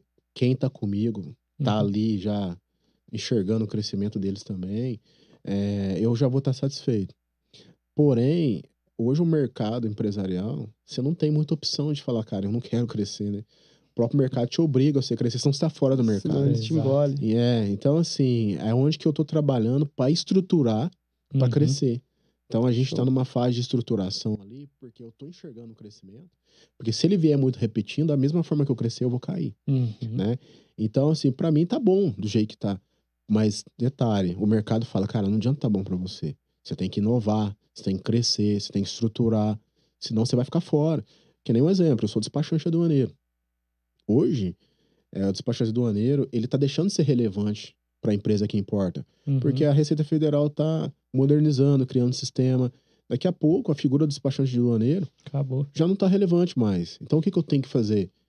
Estruturar a parte da logística internacional, a parte do transporte rodoviário, criar outros mecanismos. Se amanhã o despachante de maneira não tiver mercado, eu ainda tô, tô no mercado. Entendi. Né? Show. Então, o que eu falo? Não tem Legal. como eu ficar ali parado só querendo ter aquilo todo mês e não ter dor de Uhum. cabeça, porque eu não quero crescimento. Mas eu, para mim, do jeito que tá, não que eu cheguei para quem não tinha nada, cara, tá, Nossa. tá lindo. Bacana, Imagino. bacana. É, Cara, vamos tocar numa uma, uma pergunta polêmica, né, Matheus? Ah, É, a polêmica já foi o dom. É verdade.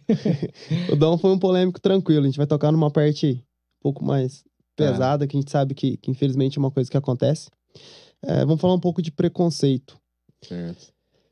Do começo, a gente sabe que infelizmente, principalmente no Brasil, é, o- brasileiro é uma pessoa, um pessoal muito preconceituoso. Infelizmente, a gente sabe que tá melhorando também. A gente Uhum. tem, tem batido nessa tecla, cada vez tá ficando mais nítido isso, mais forte. E é uma bandeira que a gente carrega também, né? Nossa, com contra certeza. inclusão, contra qualquer tipo de preconceito. É, quando, quando você começou, lá no, no chão do armazém, no comecinho lá e tal, provavelmente você sofreu muito preconceito. Sim, Falando do, do, do, do, do William, antes do William sim. pra, trazendo hoje pro William CEO, a diferença de preconceito muda? Então, cara, o preconceito, inclusive, é um detalhe, né? Hoje eu tava, semana eu tava com, com uns amigos e eu comentei que eu ia estar aqui. E eu Uhum. falei de uma das coisas que eu ia chegar e gostaria de falar era esse assunto, né? Porque muitos falam que o preconceito não existe. Cara, existe demais. Infelizmente. Só quem passa que sabe, né? E eu sofri muito preconceito, né? É... Por quê? Por causa da cor. Isso daí não adianta, cara. Tem, né? Uhum. Isso, a cor fecha portas, infelizmente. Mas só que o preconceito tem dois viés. Primeiro, eu ser preconceituoso, porque muitas vezes a gente é preconceituoso com a gente mesmo. No que Uhum. tange o seguinte, eu não posso porque eu sou negro. Entendi. Ah, cara, eu não vou fazer isso. Eu sou assim mesmo porque eu sou negro. Eu sou, eu tenho que ser mano porque eu sou negro. Cara, não existe isso.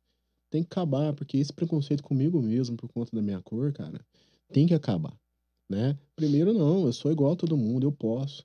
Por que que eu te falo? Porque assim, a minha, a minha esposa, ela é, é loira, né? E assim, e meus filhos são claros, né? Meu menino é branco e tal. Uhum. E isso é fator de muitos falar que eu sou mala. Nossa, esse negócio é muito mala. Quem não Uhum. me conhece, Uhum. né? Te, já te julga porque você tem, se namora com uma, com uma mulher branca. Você é casado com uma mulher branca. Cara, e aí? É porque eu sou negro, eu tenho que casar com uma negra. Não faz sentido. Uhum. né? Nenhum. Então, assim, é, esse preconceito de nós com nós mesmos tem que acabar, porque o negro, ele. Cara, isso mudou, né? Hoje não é tanto mais, mas o negro tem que enxergar que ele é capaz, né? Que ele é igual a todo mundo. Muitas vezes, não desmerecendo, mas às vezes até melhor. Mas o preconceito existe muito. E eu falo preconceito, no meu caso, por conta do racismo. Isso tem, né? É, ou, às vezes oculto, né? Às vezes a gente não percebe, mas existe. No mundo empresarial, eu nunca percebi, né? Mas, cara, no mundo empresarial ainda eu tenho, eu tenho preconceito comigo mesmo. Às vezes acontece situação que eu falo, cara, será que isso foi porque eu sou negro? Uhum. E aí depois eu volto, cara, desencana, Uhum. né? Não tem nada a Uhum. ver. Então, isso existe. é, Mas o preconceito também não é só com o negro, é com o gordinho. É com a pessoa que tem um Verdade. cabelo pintado diferente dos É normais. verdade. É a pessoa que tem um estilo diferente, que você usa uma camiseta aí de rock, é porque você tem uma barba, é porque você tem uma tatuagem. Cara, não existe isso. Por isso que eu falo. Você tem que entender pessoas. A partir do que você entende, cara, você tá à frente de muita gente. E na minha, na, na minha fase, em relação ao preconceito, muitas vezes eu me perguntei lá atrás, poxa, será que essa oportunidade que eu não consegui antes do Marconi, será que não foi porque eu, eu ser negro? Por quê? Aconteceu situações do estagiário entrar e ganhar muito mais do que eu. E fazer entendi. menos até. E fazer menos. E eu ensinar o cara. Olha pra você ver. E o cara ganhar muito mais do que eu. Entendeu? Estagiário. Uhum. E será que a demora para eu conseguir essa oportunidade que eu pedi para três gerentes antes do Marconi, será que não foi por conta disso? E para mim estava claro que era isso, mas não tinha evidência, então ficava só na minha cabeça, né? Pra mim, será que ali no, quando eu passava no escritório, quando eu era faxineiro, tava tudo sujo, olhava pro escritório, não tinha negro? E às vezes eu falei, cara, será que é por isso que eu não, não, Não tá vou ali. conseguir? Né? Então, assim, existe sim, cara. Cara, não precisa falar muito, não só no Brasil, mas nos Estados Unidos a gente tá cansado de ver. Sim. E, cara, quando você fala pra uma pessoa que, que não passou por isso, ela fala, cara, só vocês que falam nisso, só vocês que pensam nisso. E assim, a gente negro, cara, a gente já saiu na desvantagem, né? Porque é, na, na época da escravidão, os negros demoraram para ser liberados, né? E, cara, quem, quem não era escravo saiu na frente. Eu falo um exemplo. Você pega meu bisavô, né? Aí depois você vem pro meu avô. O meu pai, mesma coisa. Quem tá mudando a cadeia hoje sou eu. Por quê? O meu bisavô, o meu avô sempre trabalharam em show de fábrica, o meu pai pedreiro, né? E muitas vezes o cara tem que trabalhar para pôr comida em casa, não tem tempo para estudar Uhum. né, para criar oportunidade, que nem eu falei. Eu criei na marra, pulando muro de escola. Cara, pulando muro na escola um dia, a mulher que, que me viu pulando muro chamou a polícia pra mim. Porque, poxa, um negro tá pulando na escola, ele vai fazer alguma coisa. Não, eu tava pulando pra estudar. Mas só que ela não viu, porque eu joguei a mochila primeiro e pulei depois. Uhum. Entendeu? Então, assim, é, existe sim, que isso é uma barreira, né? É, o negro, ele demorou para começar a recuperar. É, tipo, ah, William, você é a favor da cota em universidade? Não, eu acho que sim, cara. É, o, o sol nasce para todos. Mas, por um lado, para você corrigir aquilo do passado, você tem que fazer alguma coisa diferente. Porque o negro, ele tá para trás. Não adianta, cara. Isso ele tá para trás porque você pega as estatísticas. Hoje, os negros eh, que mais morrem em termos de crime são negros, né? Hoje, eh, os chão de fábrica muitas vezes são negros, pedreiro e por aí vai. Então, assim, eh, existe sim, eu passei por isso na pele, mas não foi isso que também me fez eu, eu desistir, não, e não enxergar que eu era capaz, não. E, Então, Uhum. assim, hoje eu tenho orgulho de estar onde eu Show. tô, de chegar, eu Aí, faço questão de falar da minha história, para demonstrar também para quem são iguais a mim, iguais a mim, né? Falar, cara, eu consigo e Sim, é só eu acreditar que eu, que eu chego, né? isso aí. É, infelizmente ainda existe, né? Existe, cara, existe e não adianta. Mas só é quem passa que- sabe. Não adianta. é, Não é só notici- noticiário, não. Só você Sim, pegar aí as nossa. estatísticas que. que É tá no dia a dia mesmo, né, cara? Com qualquer um. É, Acho que a tendência é a gente pensar em, em nós começar a mudar, sim. é. entendeu? Começar a educar nossos filhos também. E isso aí vai indo, cara. vai E, em cara, eu acho assim, é, é engraçado, eu, eu falo, eu falo brincando, mas é verdade, né? É, o negro, ele é muito legal, o negro tem muita coisa positiva, né? Uhum. Mas o, o mais legal que eu também curto, cara, não sei se, se isso é racismo ou não, mas o negro se identifica muito com o negro, cara. Então, o negro, às vezes, na hora que vê um outro negro na rua, sem Uhum. conhecer, o cara cumprimenta, Uhum. entendeu? Então, é, é diferente, sabe? O Uhum. negro, às vezes, tem isso também. Às Sim. vezes, assim, o cara cria uma afinidade só por isso. Porque a gente se entende porque a gente passa muita coisa que Sim. muitos outros não vê. No longo da sua vida, você passa, entendeu? Uhum. Então, assim, que é nem o caso que eu tô te falando, que o cara foi lá no escritório e eu sempre fiquei na, na operação e eu fico lá no fundo da operação, porque eu gosto do pessoal da operação estar na frente para eu enxergar, ouvir tudo, né? Uhum. Então, a pessoa, para chegar até mim, tem que passar por outras pessoas. E aí, um colaborador era branquinho, cabelinho de gel, bonitão tal. Ficava lá na frente. O cara já cumprimentou ele como dono do escritório, já foi falando ele como William. E eu no fundo, cara. Então, para ele, ele ficou muito frustrado, assim, decepcionado, porque ele quebrou a cara, né? E depois ele viu que era eu. Cara, para mim tava nítido, cara. Um cara ali uniformizado, negro, no fundo, não é o dono do escritório. Entendi. Entendeu? Então, Uhum. assim, mas isso daí só fortalece. Porque fala, meu, é, onde a gente faz a diferença? É mais difícil? É. Né? Mas só que você tem a oportunidade de fazer diferença. Fazer porque na hora que você com- co- chega, o sabor de vitória, querendo ou não, tem, tem um sabor diferente, né, cara? Você fala, meu, quebrei barreiras, né? Não, Show. não, não fui, não tive padrinho, né? Eu conquistei ali com meu esforço. Uhum. Diferente, né? Legal. Bacana. Matheus, vamos abrir para pergunta? Vamos, vamos. Eu tô. Pessoal que tá no, assistindo no YouTube aí, quem puder ir mandando as perguntas de vocês aí, ó, a gente já já vai abrir É, e pra detalhe, trocar uma ideia com o William. se ninguém mandar pergunta, é um sinal que, que nosso podcast não tá tão legal. Né? Foda. E principalmente o pessoal do escritório, né, William? É, não, é. principalmente. Perguntar, nem que se for uma perguntinha boa, Se o pessoal do escritório não tiver aí, amanhã não vai ter café da Não manhã. vai ter.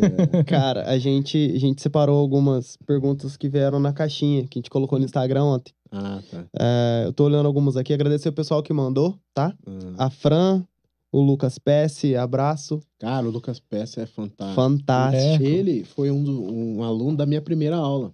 Que É, legal. É, e o meu notebook não tinha adaptador. Cara, o cara foi lá, buscou o notebook, me emprestou. Ó, E aí, eu dei, a minha primeira aula foi, foi um fiasco, né? E eu não conhecia o Lucas Pesce. Depois que eu conheci o cara, eu falei, caramba, cara, que droga, como eu queria voltar no passado e, e chamar ele pra ter uma aula agora, porque o cara é bom, cara. É um isso legal. contador. Eu, eu, E ele- ele é dá professor live, também, Ele né? é professor, ele dá live. Excelente, Eu professor. vejo os conteúdos. O cara é muito bom. Que legal. Então, assim, nossa, fico muito feliz dele ter perguntado. Eu tenho uma afinidade fantástica com esse É, cara. eu, eu também sou, sou bem amigo dele, ele é meu, meu parceiro, meu, Ah, meu então matador é, no futebol. Ah, né? É, cara, então, eu, a gente separou algumas perguntas aqui, algumas a gente já respondeu durante Aham. o bate-papo. Uhum. Então, obrigado também a Priscila Esperidião, que Minha é irmã, irmã do Matheus, um beijo. Ah, e, e a Raíssa, minha, Uhum. minha best friend forever. É, mas vamos lá, eu, eu achei uma, uma, uma pergunta legal do Marcos André, PSI. Não sei se É você o conhece. meu. Amigo seu.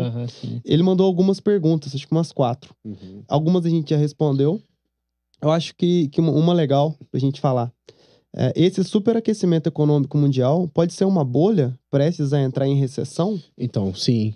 Porque tá muito aquecido. Só um minutinho, eu vou Ah, comer um brownie que minha boca tá enchendo Ah, d'água. tá. Só um minutinho. Obrigado, Lê. vai, vai contando a Quando história. você conta a sua história aí. Então, O que, que você acha, William? Você acha que sim? eu acho que sim. Eu acho que é, vai ser uma bolha que vai estourar daqui a um tempo. Porque, cara, esse consumo tá muito fora do normal, sabe? Imagina. Tá muito desordenado.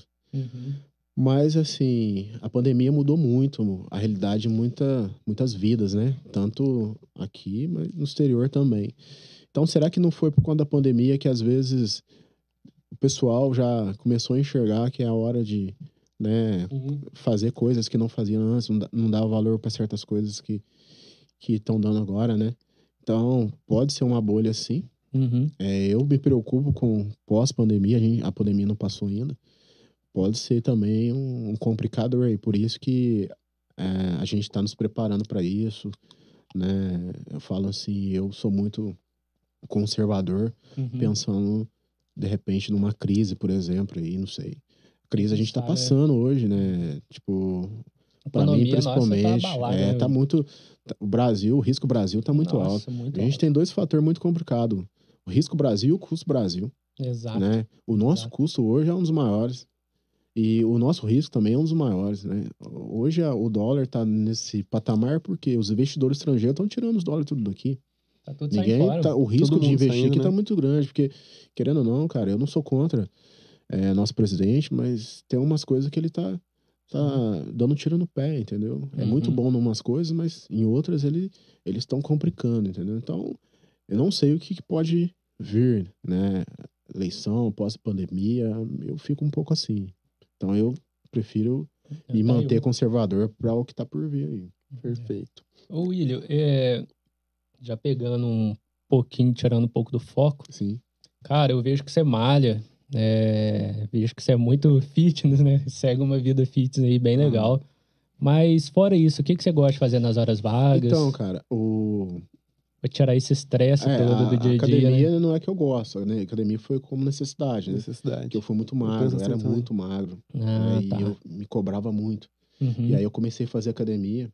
É até legal essa deixa, porque eu tenho um amigo que é o que me incentivou. Uhum. Ele chama Cremilson, o apelido dele é Miau. E o Miau, cara, ele fazia muita academia. O cara, pra mim, começou a ser referência. É ainda, né? Aham.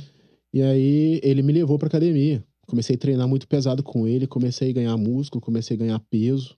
E a partir daí não parei mais. O Miau parou e eu não parei. Vim, isso pra mim virou parte da minha vida por conta que eu, eu era muito magro, muito magro mesmo. Então eu consegui elevar meu peso através da musculação. Legal. O que eu gosto de fazer, meu hobby mesmo, cara, é o jiu-jitsu. Cara, eu sou fascinado É, no geral, né? O jiu-jitsu, assim, eu sempre gostei. Desde a época da faculdade, falei, cara, quando eu terminar a faculdade, eu vou fazer jiu-jitsu. Né? O jiu-jitsu, eu, por que, que eu comecei a gostar? Primeiro, com- quando ele começou a ser evidente nos UFC. uhum, E segundo, quando eu vi uma injustiça, cara. O cara tava na fila esperando um lanche, ele com a namorada dele, esbarrou no cara, o cara deu um tapão na cara dele e começou a bater no cara. Falei, cara, pra mim eu tenho que aprender me defender, porque se acontecer uma coisa assim, porque eu, injustiça pra mim é, é complicado, É sabe? E aí eu falei, não, eu vou começar por conta, por defesa pessoal, né? Uhum. né? Então, comecei, e aí veio a musculação ajudou, comecei o jiu-jitsu. Hoje o jiu-jitsu, cara, não me imagino a minha vida sem. Não já não se vê mais. Tem amigos fantásticos. Cara, um dos melhores amigos se faz é no jiu-jitsu, cara. Por que, por que isso? Eu- um exemplo, eu faço jiu-jitsu na hora do almoço. Uhum. O dia tá maçante, trabalhando pra caramba, tem um monte de problema pra resolver. Saio e vou pro jiu-jitsu. Cara, na hora que você volta, você tá zerado. Sua vida é outra. Né? Quando eu vou dormir e é um dia que eu tenho jiu-jitsu, cara, eu começo a refletir o que aconteceu no jiu-jitsu. É... Cara, é é inexplicável. Só quem faz sabe. imagino. Todo mundo que faz jiu-jitsu, você perguntar, vai falar o que eu tô te falando. Os olhos brilham Uhum. né? Bacana. Então, assim, as amizades, cara, a academia que eu faço, tem pessoas ali fantásticas. O meu mestre, cara, putz, é, pra mim é uma referência de humildade. O cara é inteligente pra caramba, sabe? Até Uhum. zoeiro porque ele é japonês. É. Então a gente zoa muito. O cara é muito inteligente. E um cara, assim, vai em campeonato, leva tudo, sabe? Um cara disciplinado, faz, faz dieta, vai nos campeonatos e traz as medalhas. Então, assim, é, cara, pra você ficar bom, você tem que estar entre os bons, né? Uhum. Então, eu costumo uhum. falar, a gente é reflexo das pessoas que a gente mais convive. Então, eu convivo com pessoas, tanto profissional quanto no jiu-jitsu, cara, familiar, fantástica, sabe? Então, o jiu-jitsu é um dos hobbies, né? Outro hobby que eu, que eu gosto, cara, é até meio estranho. Inclusive, ontem à noite eu lembrei, eu pensei, cara, se vocês perguntar, eu vou falar sobre isso. É, tá em casa assistindo TV, jornal, assistindo novela, assim. Não por- pelo conteúdo, mas tá ali de bobeira, Tranquilão. assistindo. Relaxar E eu com a gosto família. de TV fechada, cara. mundo. Por que eu gosto de TV fechada? Na, na, na- onde que eu morava, não pegava TV. Não Uhum. tinha. E aí eu assistia muito é, com a TV toda chapiscada, sabe? E hoje eu tenho oportunidade de colocar um, um bom aparelho, assinar uma, uma TV por assinatura, ter uma TV legal. Uhum. Cara, eu gosto de ficar em casa ali, não Tranquilo. tendo aquilo, aquilo que eu não tinha no passado. E, e Uhum. no passado era isso. Era só assistir TV aberta, tudo. Então hoje eu tenho o prazer de estar em casa e ficar assistindo isso, sabe? E é um dos hobbies de ficar em casa sem fazer nada mesmo. Mas hoje também eu não gostava, hoje eu aprendi a gostar de ler. Então, assim, tô lendo. Legal. Hoje, tô num, num livro hoje fantástico também, cara, que tem tudo a ver. Né? Li um outros livros também, tem muito a ver com a minha vida, com academia, empreendedorismo, musculação. O livro chama O Poder da Ação. Já li. O livro é fantástico. Mudou minha vida. Já e o outro também, que é no Excelente. mesma linha, Milagre do Amanhã. Esse é Bom, muito top. legal. E agora eu tô lendo Pensa e Enriqueça. Uhum. Cara, é a segunda vez que eu tô lendo ele. Então, assim, eu gosto de ler, tô nesses livros, porque eu já coloquei a meta, tem 12 livros nesse, nessa, nesse segmento que eu quero ler. Uhum. Mas o que eu gosto também, cara, é sobre ler sobre filosofia, espiritismo, vida após a Bacana. morte, né? Então, assim, eu gosto muito de ler sobre isso. É, então, assim, é o que eu mais tenho prazer. Show. E também outra coisa que eu curto pra caramba, que eu sou muito familiar, né, cara? Eu, Então, vejo, eu, vi tuas stories. meu, curto muito Eu vejo. Legal. Você coloca Casa. a tua menininha dançando TikTok, É. velho? Mó legal. em casa, ficar com a minha esposa, ficar com a minha com meus filhos, ir na casa da minha mãe, sabe? Então Bom. eu curto muito isso, eu sou muito família, cara. Então assim, a minha esposa é uma pessoa muito extrovertida, sabe? Então assim, faz umas palhaçadas em casa, ela é uma figura, né? A minha menina também é outra figura, então eu curto isso, sabe? Uhum. Tá com ele, sair, viajar. Inclusive a gente tá vendendo o restaurante agora, pra mim vai ser legal porque minha esposa vai poder estar junto com a gente, Sobrar a gente mais fazer tempo. mais coisas, sabe? Então, Uhum. Que curto bacana. muito isso, cara. Então, é isso aí. Legal. É, mas essas coisinhas básicas mesmo. Que Cara, bacana. Chegou bastante pergunta Chegou aqui. aí? O pessoal do escritório algumas mandou. aí? Teve que pedir, né? o pessoal acho que tava meio assim. Mas é igual, até o, a, a Ana Elizabeth mandou, ó. William, qual o maior conselho e visão você mais preza em passar para nós como seus funcionários? Então, a, Aquilo que você falou antes, né? a Ana é uma gracinha, cara. É? uma pessoa muito Legal. legal. Ela é gente fina mesmo. Eu adoro ela. Cara, o conselho que eu, que eu passo é o seguinte: é, é, é que eu falo muito em reunião também, sabe? Uhum, É, o conselho que eu gostaria que todo mundo vivenciasse o que eu, que eu vivo, né? uhum. É difícil, porque não depende né, das, de- das pessoas. Mas o conselho é acreditar em si.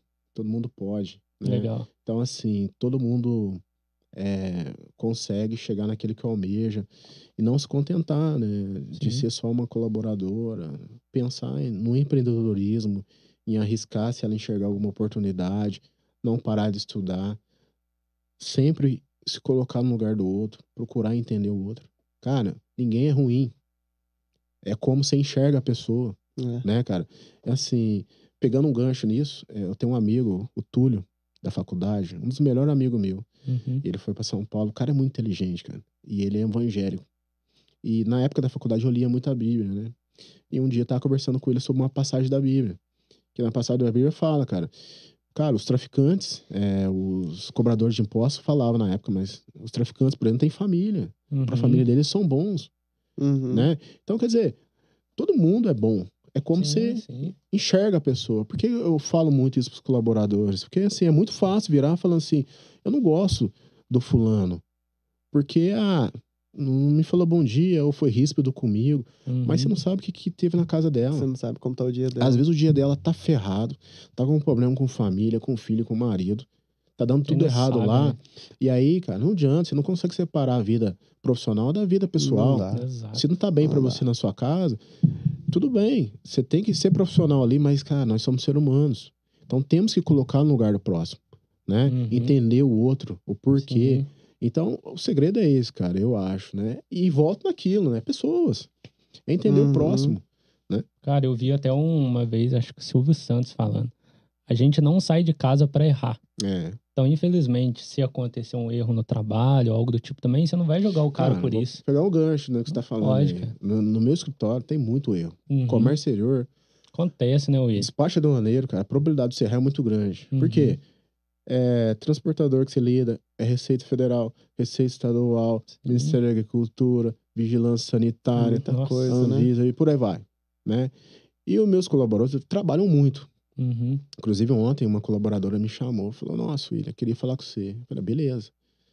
Aí conversando, tal, tal, tal. E eu preocupado, falei: Não, pelo que ela tá falando, não é coisa boa. Mas não coisa boa pensando no, erro, mas é uma, uma profissional tão boa. Uhum. E ela ia fazer um- uma endoscopia. Uhum. Falei: Cara, será que ela tá com problema de saúde? Será que ela vai querer sair da empresa, né? Pra mim, isso era ruim, né? Falei assim: Não, porque eu errei numa exportação que não cumpri o deadline por conta de uma mercadoria, uma exportação de café e tal. Tinha anuência do Ministério da Agricultura, tinha que fazer o LPCO, não fiz. Uhum. Aí a DUI ficou parada, Uhum. né? Perdi o deadline, depois teve que fazer mudança de quadro e teve essa despesa, mandei faturar pra gente pra não comprometer o cliente. Aí é uma despesa de 1.800 reais, cara. Eu falei, caramba, mas você tá desse jeito por conta disso? E eu preocupado aqui com a tua saúde e tal. Nossa, vamos passar isso daí, vamos pagar tal, segue a vida. Então, às vezes, cara, eu falo isso com o colaborador, eu não sei o que, que ele passa na cabeça dele. Porque tem colaborador que erra, chega em mim tremendo. Uhum. Fala, eu, eu falo, não, a gente tá junto, vamos resolver esse problema junto. Não, mas o prejuízo, o prejuízo a gente sempre vai ter. O empresário, ele tá aí pra correr risco. Uhum. Cara, se eu não quiser ter prejuízo, eu tenho que fechar as portas. Uhum. E só erra quem faz. Então, galera trabalhando pra caramba, final de ano, né? Desembolando, um monte de cliente cobrando. Se ela errar, eu vou eh, martelizar ela porque ela errou, cara. Uhum. Não, ela. tá- Que nem você falou, ninguém sai de casa pra errar. Então, quer dizer, ela não errou porque que- quem, quem que gosta de errar? Nossa, Deus me Ninguém. Então, aí é onde que na hora que a pessoa erra, cara, eu, eu, minha postura é: tamo junto, quanto que é, vamos pagar. Liga pro cliente, a gente negocia, né? Pede Mas, desculpa. e- cara, e o barco. É, assim, me- é o que eu falo, você tem que colocar um no lugar do outro, entendeu? Né? Então, Cara, é isso, cara. Pô, a, a gente, até o pessoal bas- mandou bastante pergunta, mas essa pergunta que eu ia até eu tô curioso. Quantos colaboradores você tem hoje? Já que você Ah, não é começou só muito, você e a não. Camila. É, hoje deve ter uns 40. Oxi, Cara, não é muito não. não é muito Não, não. não é muito, muito, não. O, o, pra mim, a referência aí hoje, que é o primeiro, Uhum. pra mim, concorrente é, é referência, cara. Tem um cara que pra mim é fantástico, é o Breno. Breno Palhares, da Inter do Maneiro. Ah, sim. O cara é humilde, mas é. O cara empresarial, ele não tem pra ele. E uma coisa que me marcou muito, eu tava na faculdade e eu lá no auditório, ele lá dando palestra, ele me citou, Uhum. Falando, né, William? O William também é despachante e tal, que não sei o quê. Caramba, o cara nesse Que nível me dá essa abertura. Não, onde que vê, me cumprimenta em feiras, onde que tá. E aí, como é que tá? O cara é um exemplo. E pra mim é uma referência e é um dos maiores de Minas, um dos Uhum. maiores do Brasil. Então, ele hoje eles têm cento e, aqui em Varginha 150 colaboradores, até onde eu sabia, né? Aham. E acho que é nove filiais. Que Né? legal, cara. Então assim, cara, eu tenho 40, meu, Já tá feliz? eu pra sou caramba. um grãozinho ali. E não só em termos de colaborador, os caras são empreendedores, visionários. Uhum. Os caras estão à luz na frente da gente, entendeu? Uhum. Então eu me espelho ali pra tentar pegar uma caroninha Que legal, né, cara. nessas pessoas. Que legal, velho. Que legal. Show. É isso. É, tem, tem mais perguntas, mas que a coisa a gente faz mais pro final. né? Não, pode, beleza. pode aproveitar. Pode aproveitar? Vamos, vamos, mete Ó, vamos lá. Ramon Ce- Cepini. Fala, Ramonzeira, meu mentor. William, você acha que já é uma referência? E você acha que Varginha já é uma referência na exportação? E se não, você acredita que está preparando para se tornar uma? Sim, tá se preparando. Muito cara. forte, né? Principalmente na área Você acha que ainda não é? Ah, pra mim ainda não, porque Não. assim, quando você fala de exportação, é muito relativo, né? Porque Muito a gente só né? tem um produto que, que, que faz as nossas exportações, digamos assim, em termos substancial, que é o café. Né? Então, hoje, nossa região é mais importação do que exportação. Uhum. Mas é, tá virando uma potência. Infelizmente, é só o café, né? E- mas não é só aqui, né, cara? É a realidade brasileira, que a gente manda nossos commodities para fora e traz as tecnologias. E é café, minério e, e por aí vai. Mas Varginha, sim, Tem tudo para se tá, tornar, tá né? muito na frente. Não, não é das melhores, mas tá se tornando, cara, uma coisa linda de se ver Uhum. né? Hoje você vê aí essas grandes cooperativas esses grandes exportadores. Cara, o que eu mais curto hoje, lá no escritório, às vezes, você tá em reunião, bitrem passando, descendo, legal. subindo. Direto você vai ali, tem container. Uhum. Então, às vezes, quando eu posto alguns stories, container passando. Então, é maravilhoso isso, né? Isso é bom. Então, estamos caminhando para ser referência, assim. Eu Uhum. acho que ainda não somos.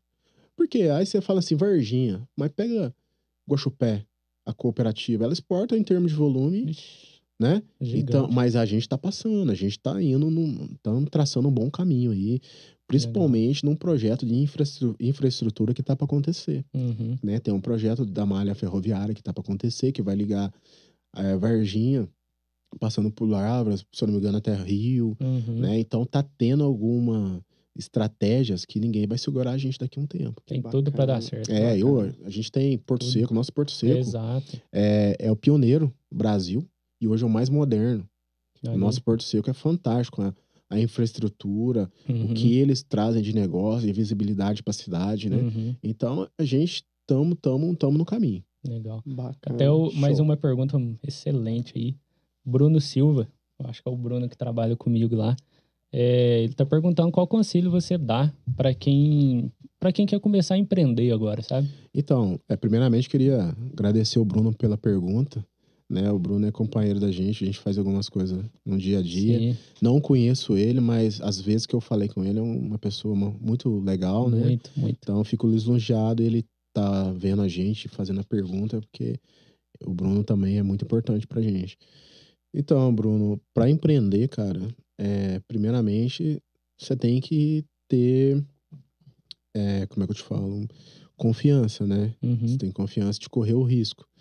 E, cara, acreditar, fazer um bom planejamento estratégico, isso é muito importante, né? Porque hoje, cara, você ter ideia não é o difícil. O difícil é exe- exe- executar bem feito. Uhum, né? sim. Mas tem espaço para todo mundo. Então, se você tiver uma boa ideia e tiver coragem para empreender, cara, eu sou empreendedor, né? Então, te falo que vai, vai sem, sem medo. né? Uhum, Vai que vai dar Ou certo. vai com medo mesmo, Vai, né? é, ou Mas vai com vai. medo mesmo. Mas vai. Que vai dar certo. A pior coisa é você sentir que você é capaz Uhum. e não, Não ir fazer, né? por medo, né? É, tem uma, uma frase que eu gosto, tocando um pouco nessa parte do medo de, de fazer. É, faça dar certo até dar certo. Sim.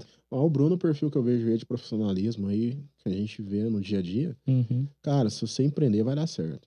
Sim. né? Ele já certeza. tá, já tá na frente aí, porque ele é um cara bom profissional. Legal. Show. Que legal.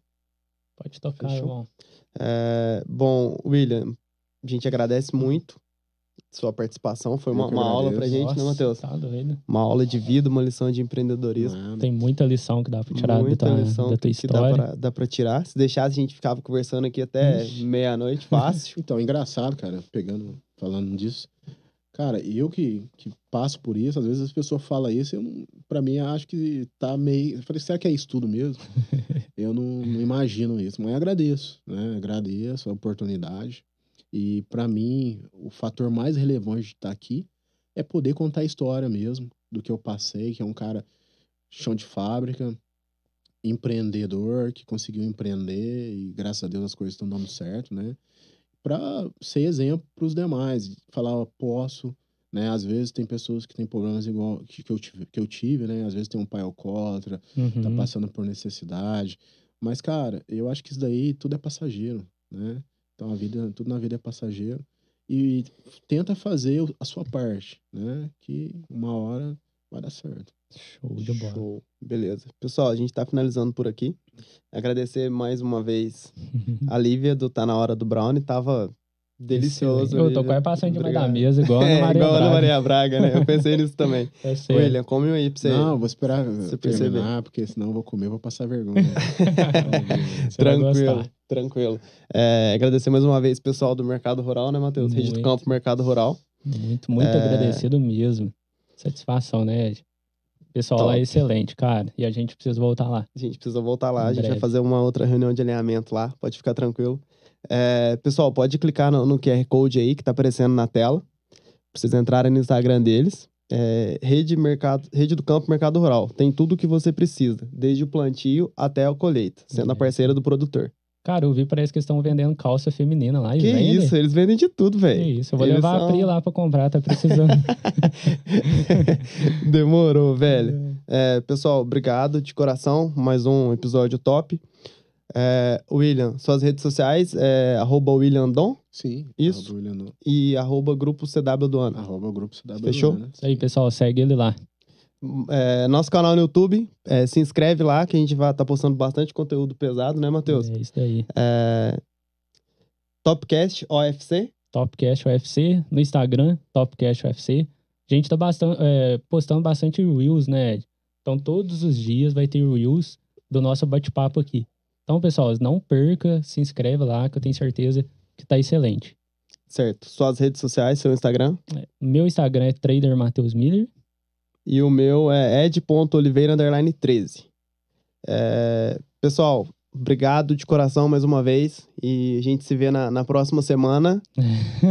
e vai ser top. A confia, semana- confia no pai que vai ser top. Próxima semana, prepara aí que a surpresa vai ser grande também, né? vai ser mais uma surpresa, Cara, mais uma live pesada, né, Matheus? Isso é o que a gente tá falando. Ca- Cada, dia, cada semana, a gente quer trazer conteúdo bem diversificado para vocês. Então, já veio o William, né? O William em- visionário, empreendedor. Já veio o Igor também, muito visionário, empreendedor também, né? E semana que vem a surpresa vai ser grande. Fechado. Pessoal, obrigado. Valeu, boa noite. Obrigado. Falou, brigadão, viu?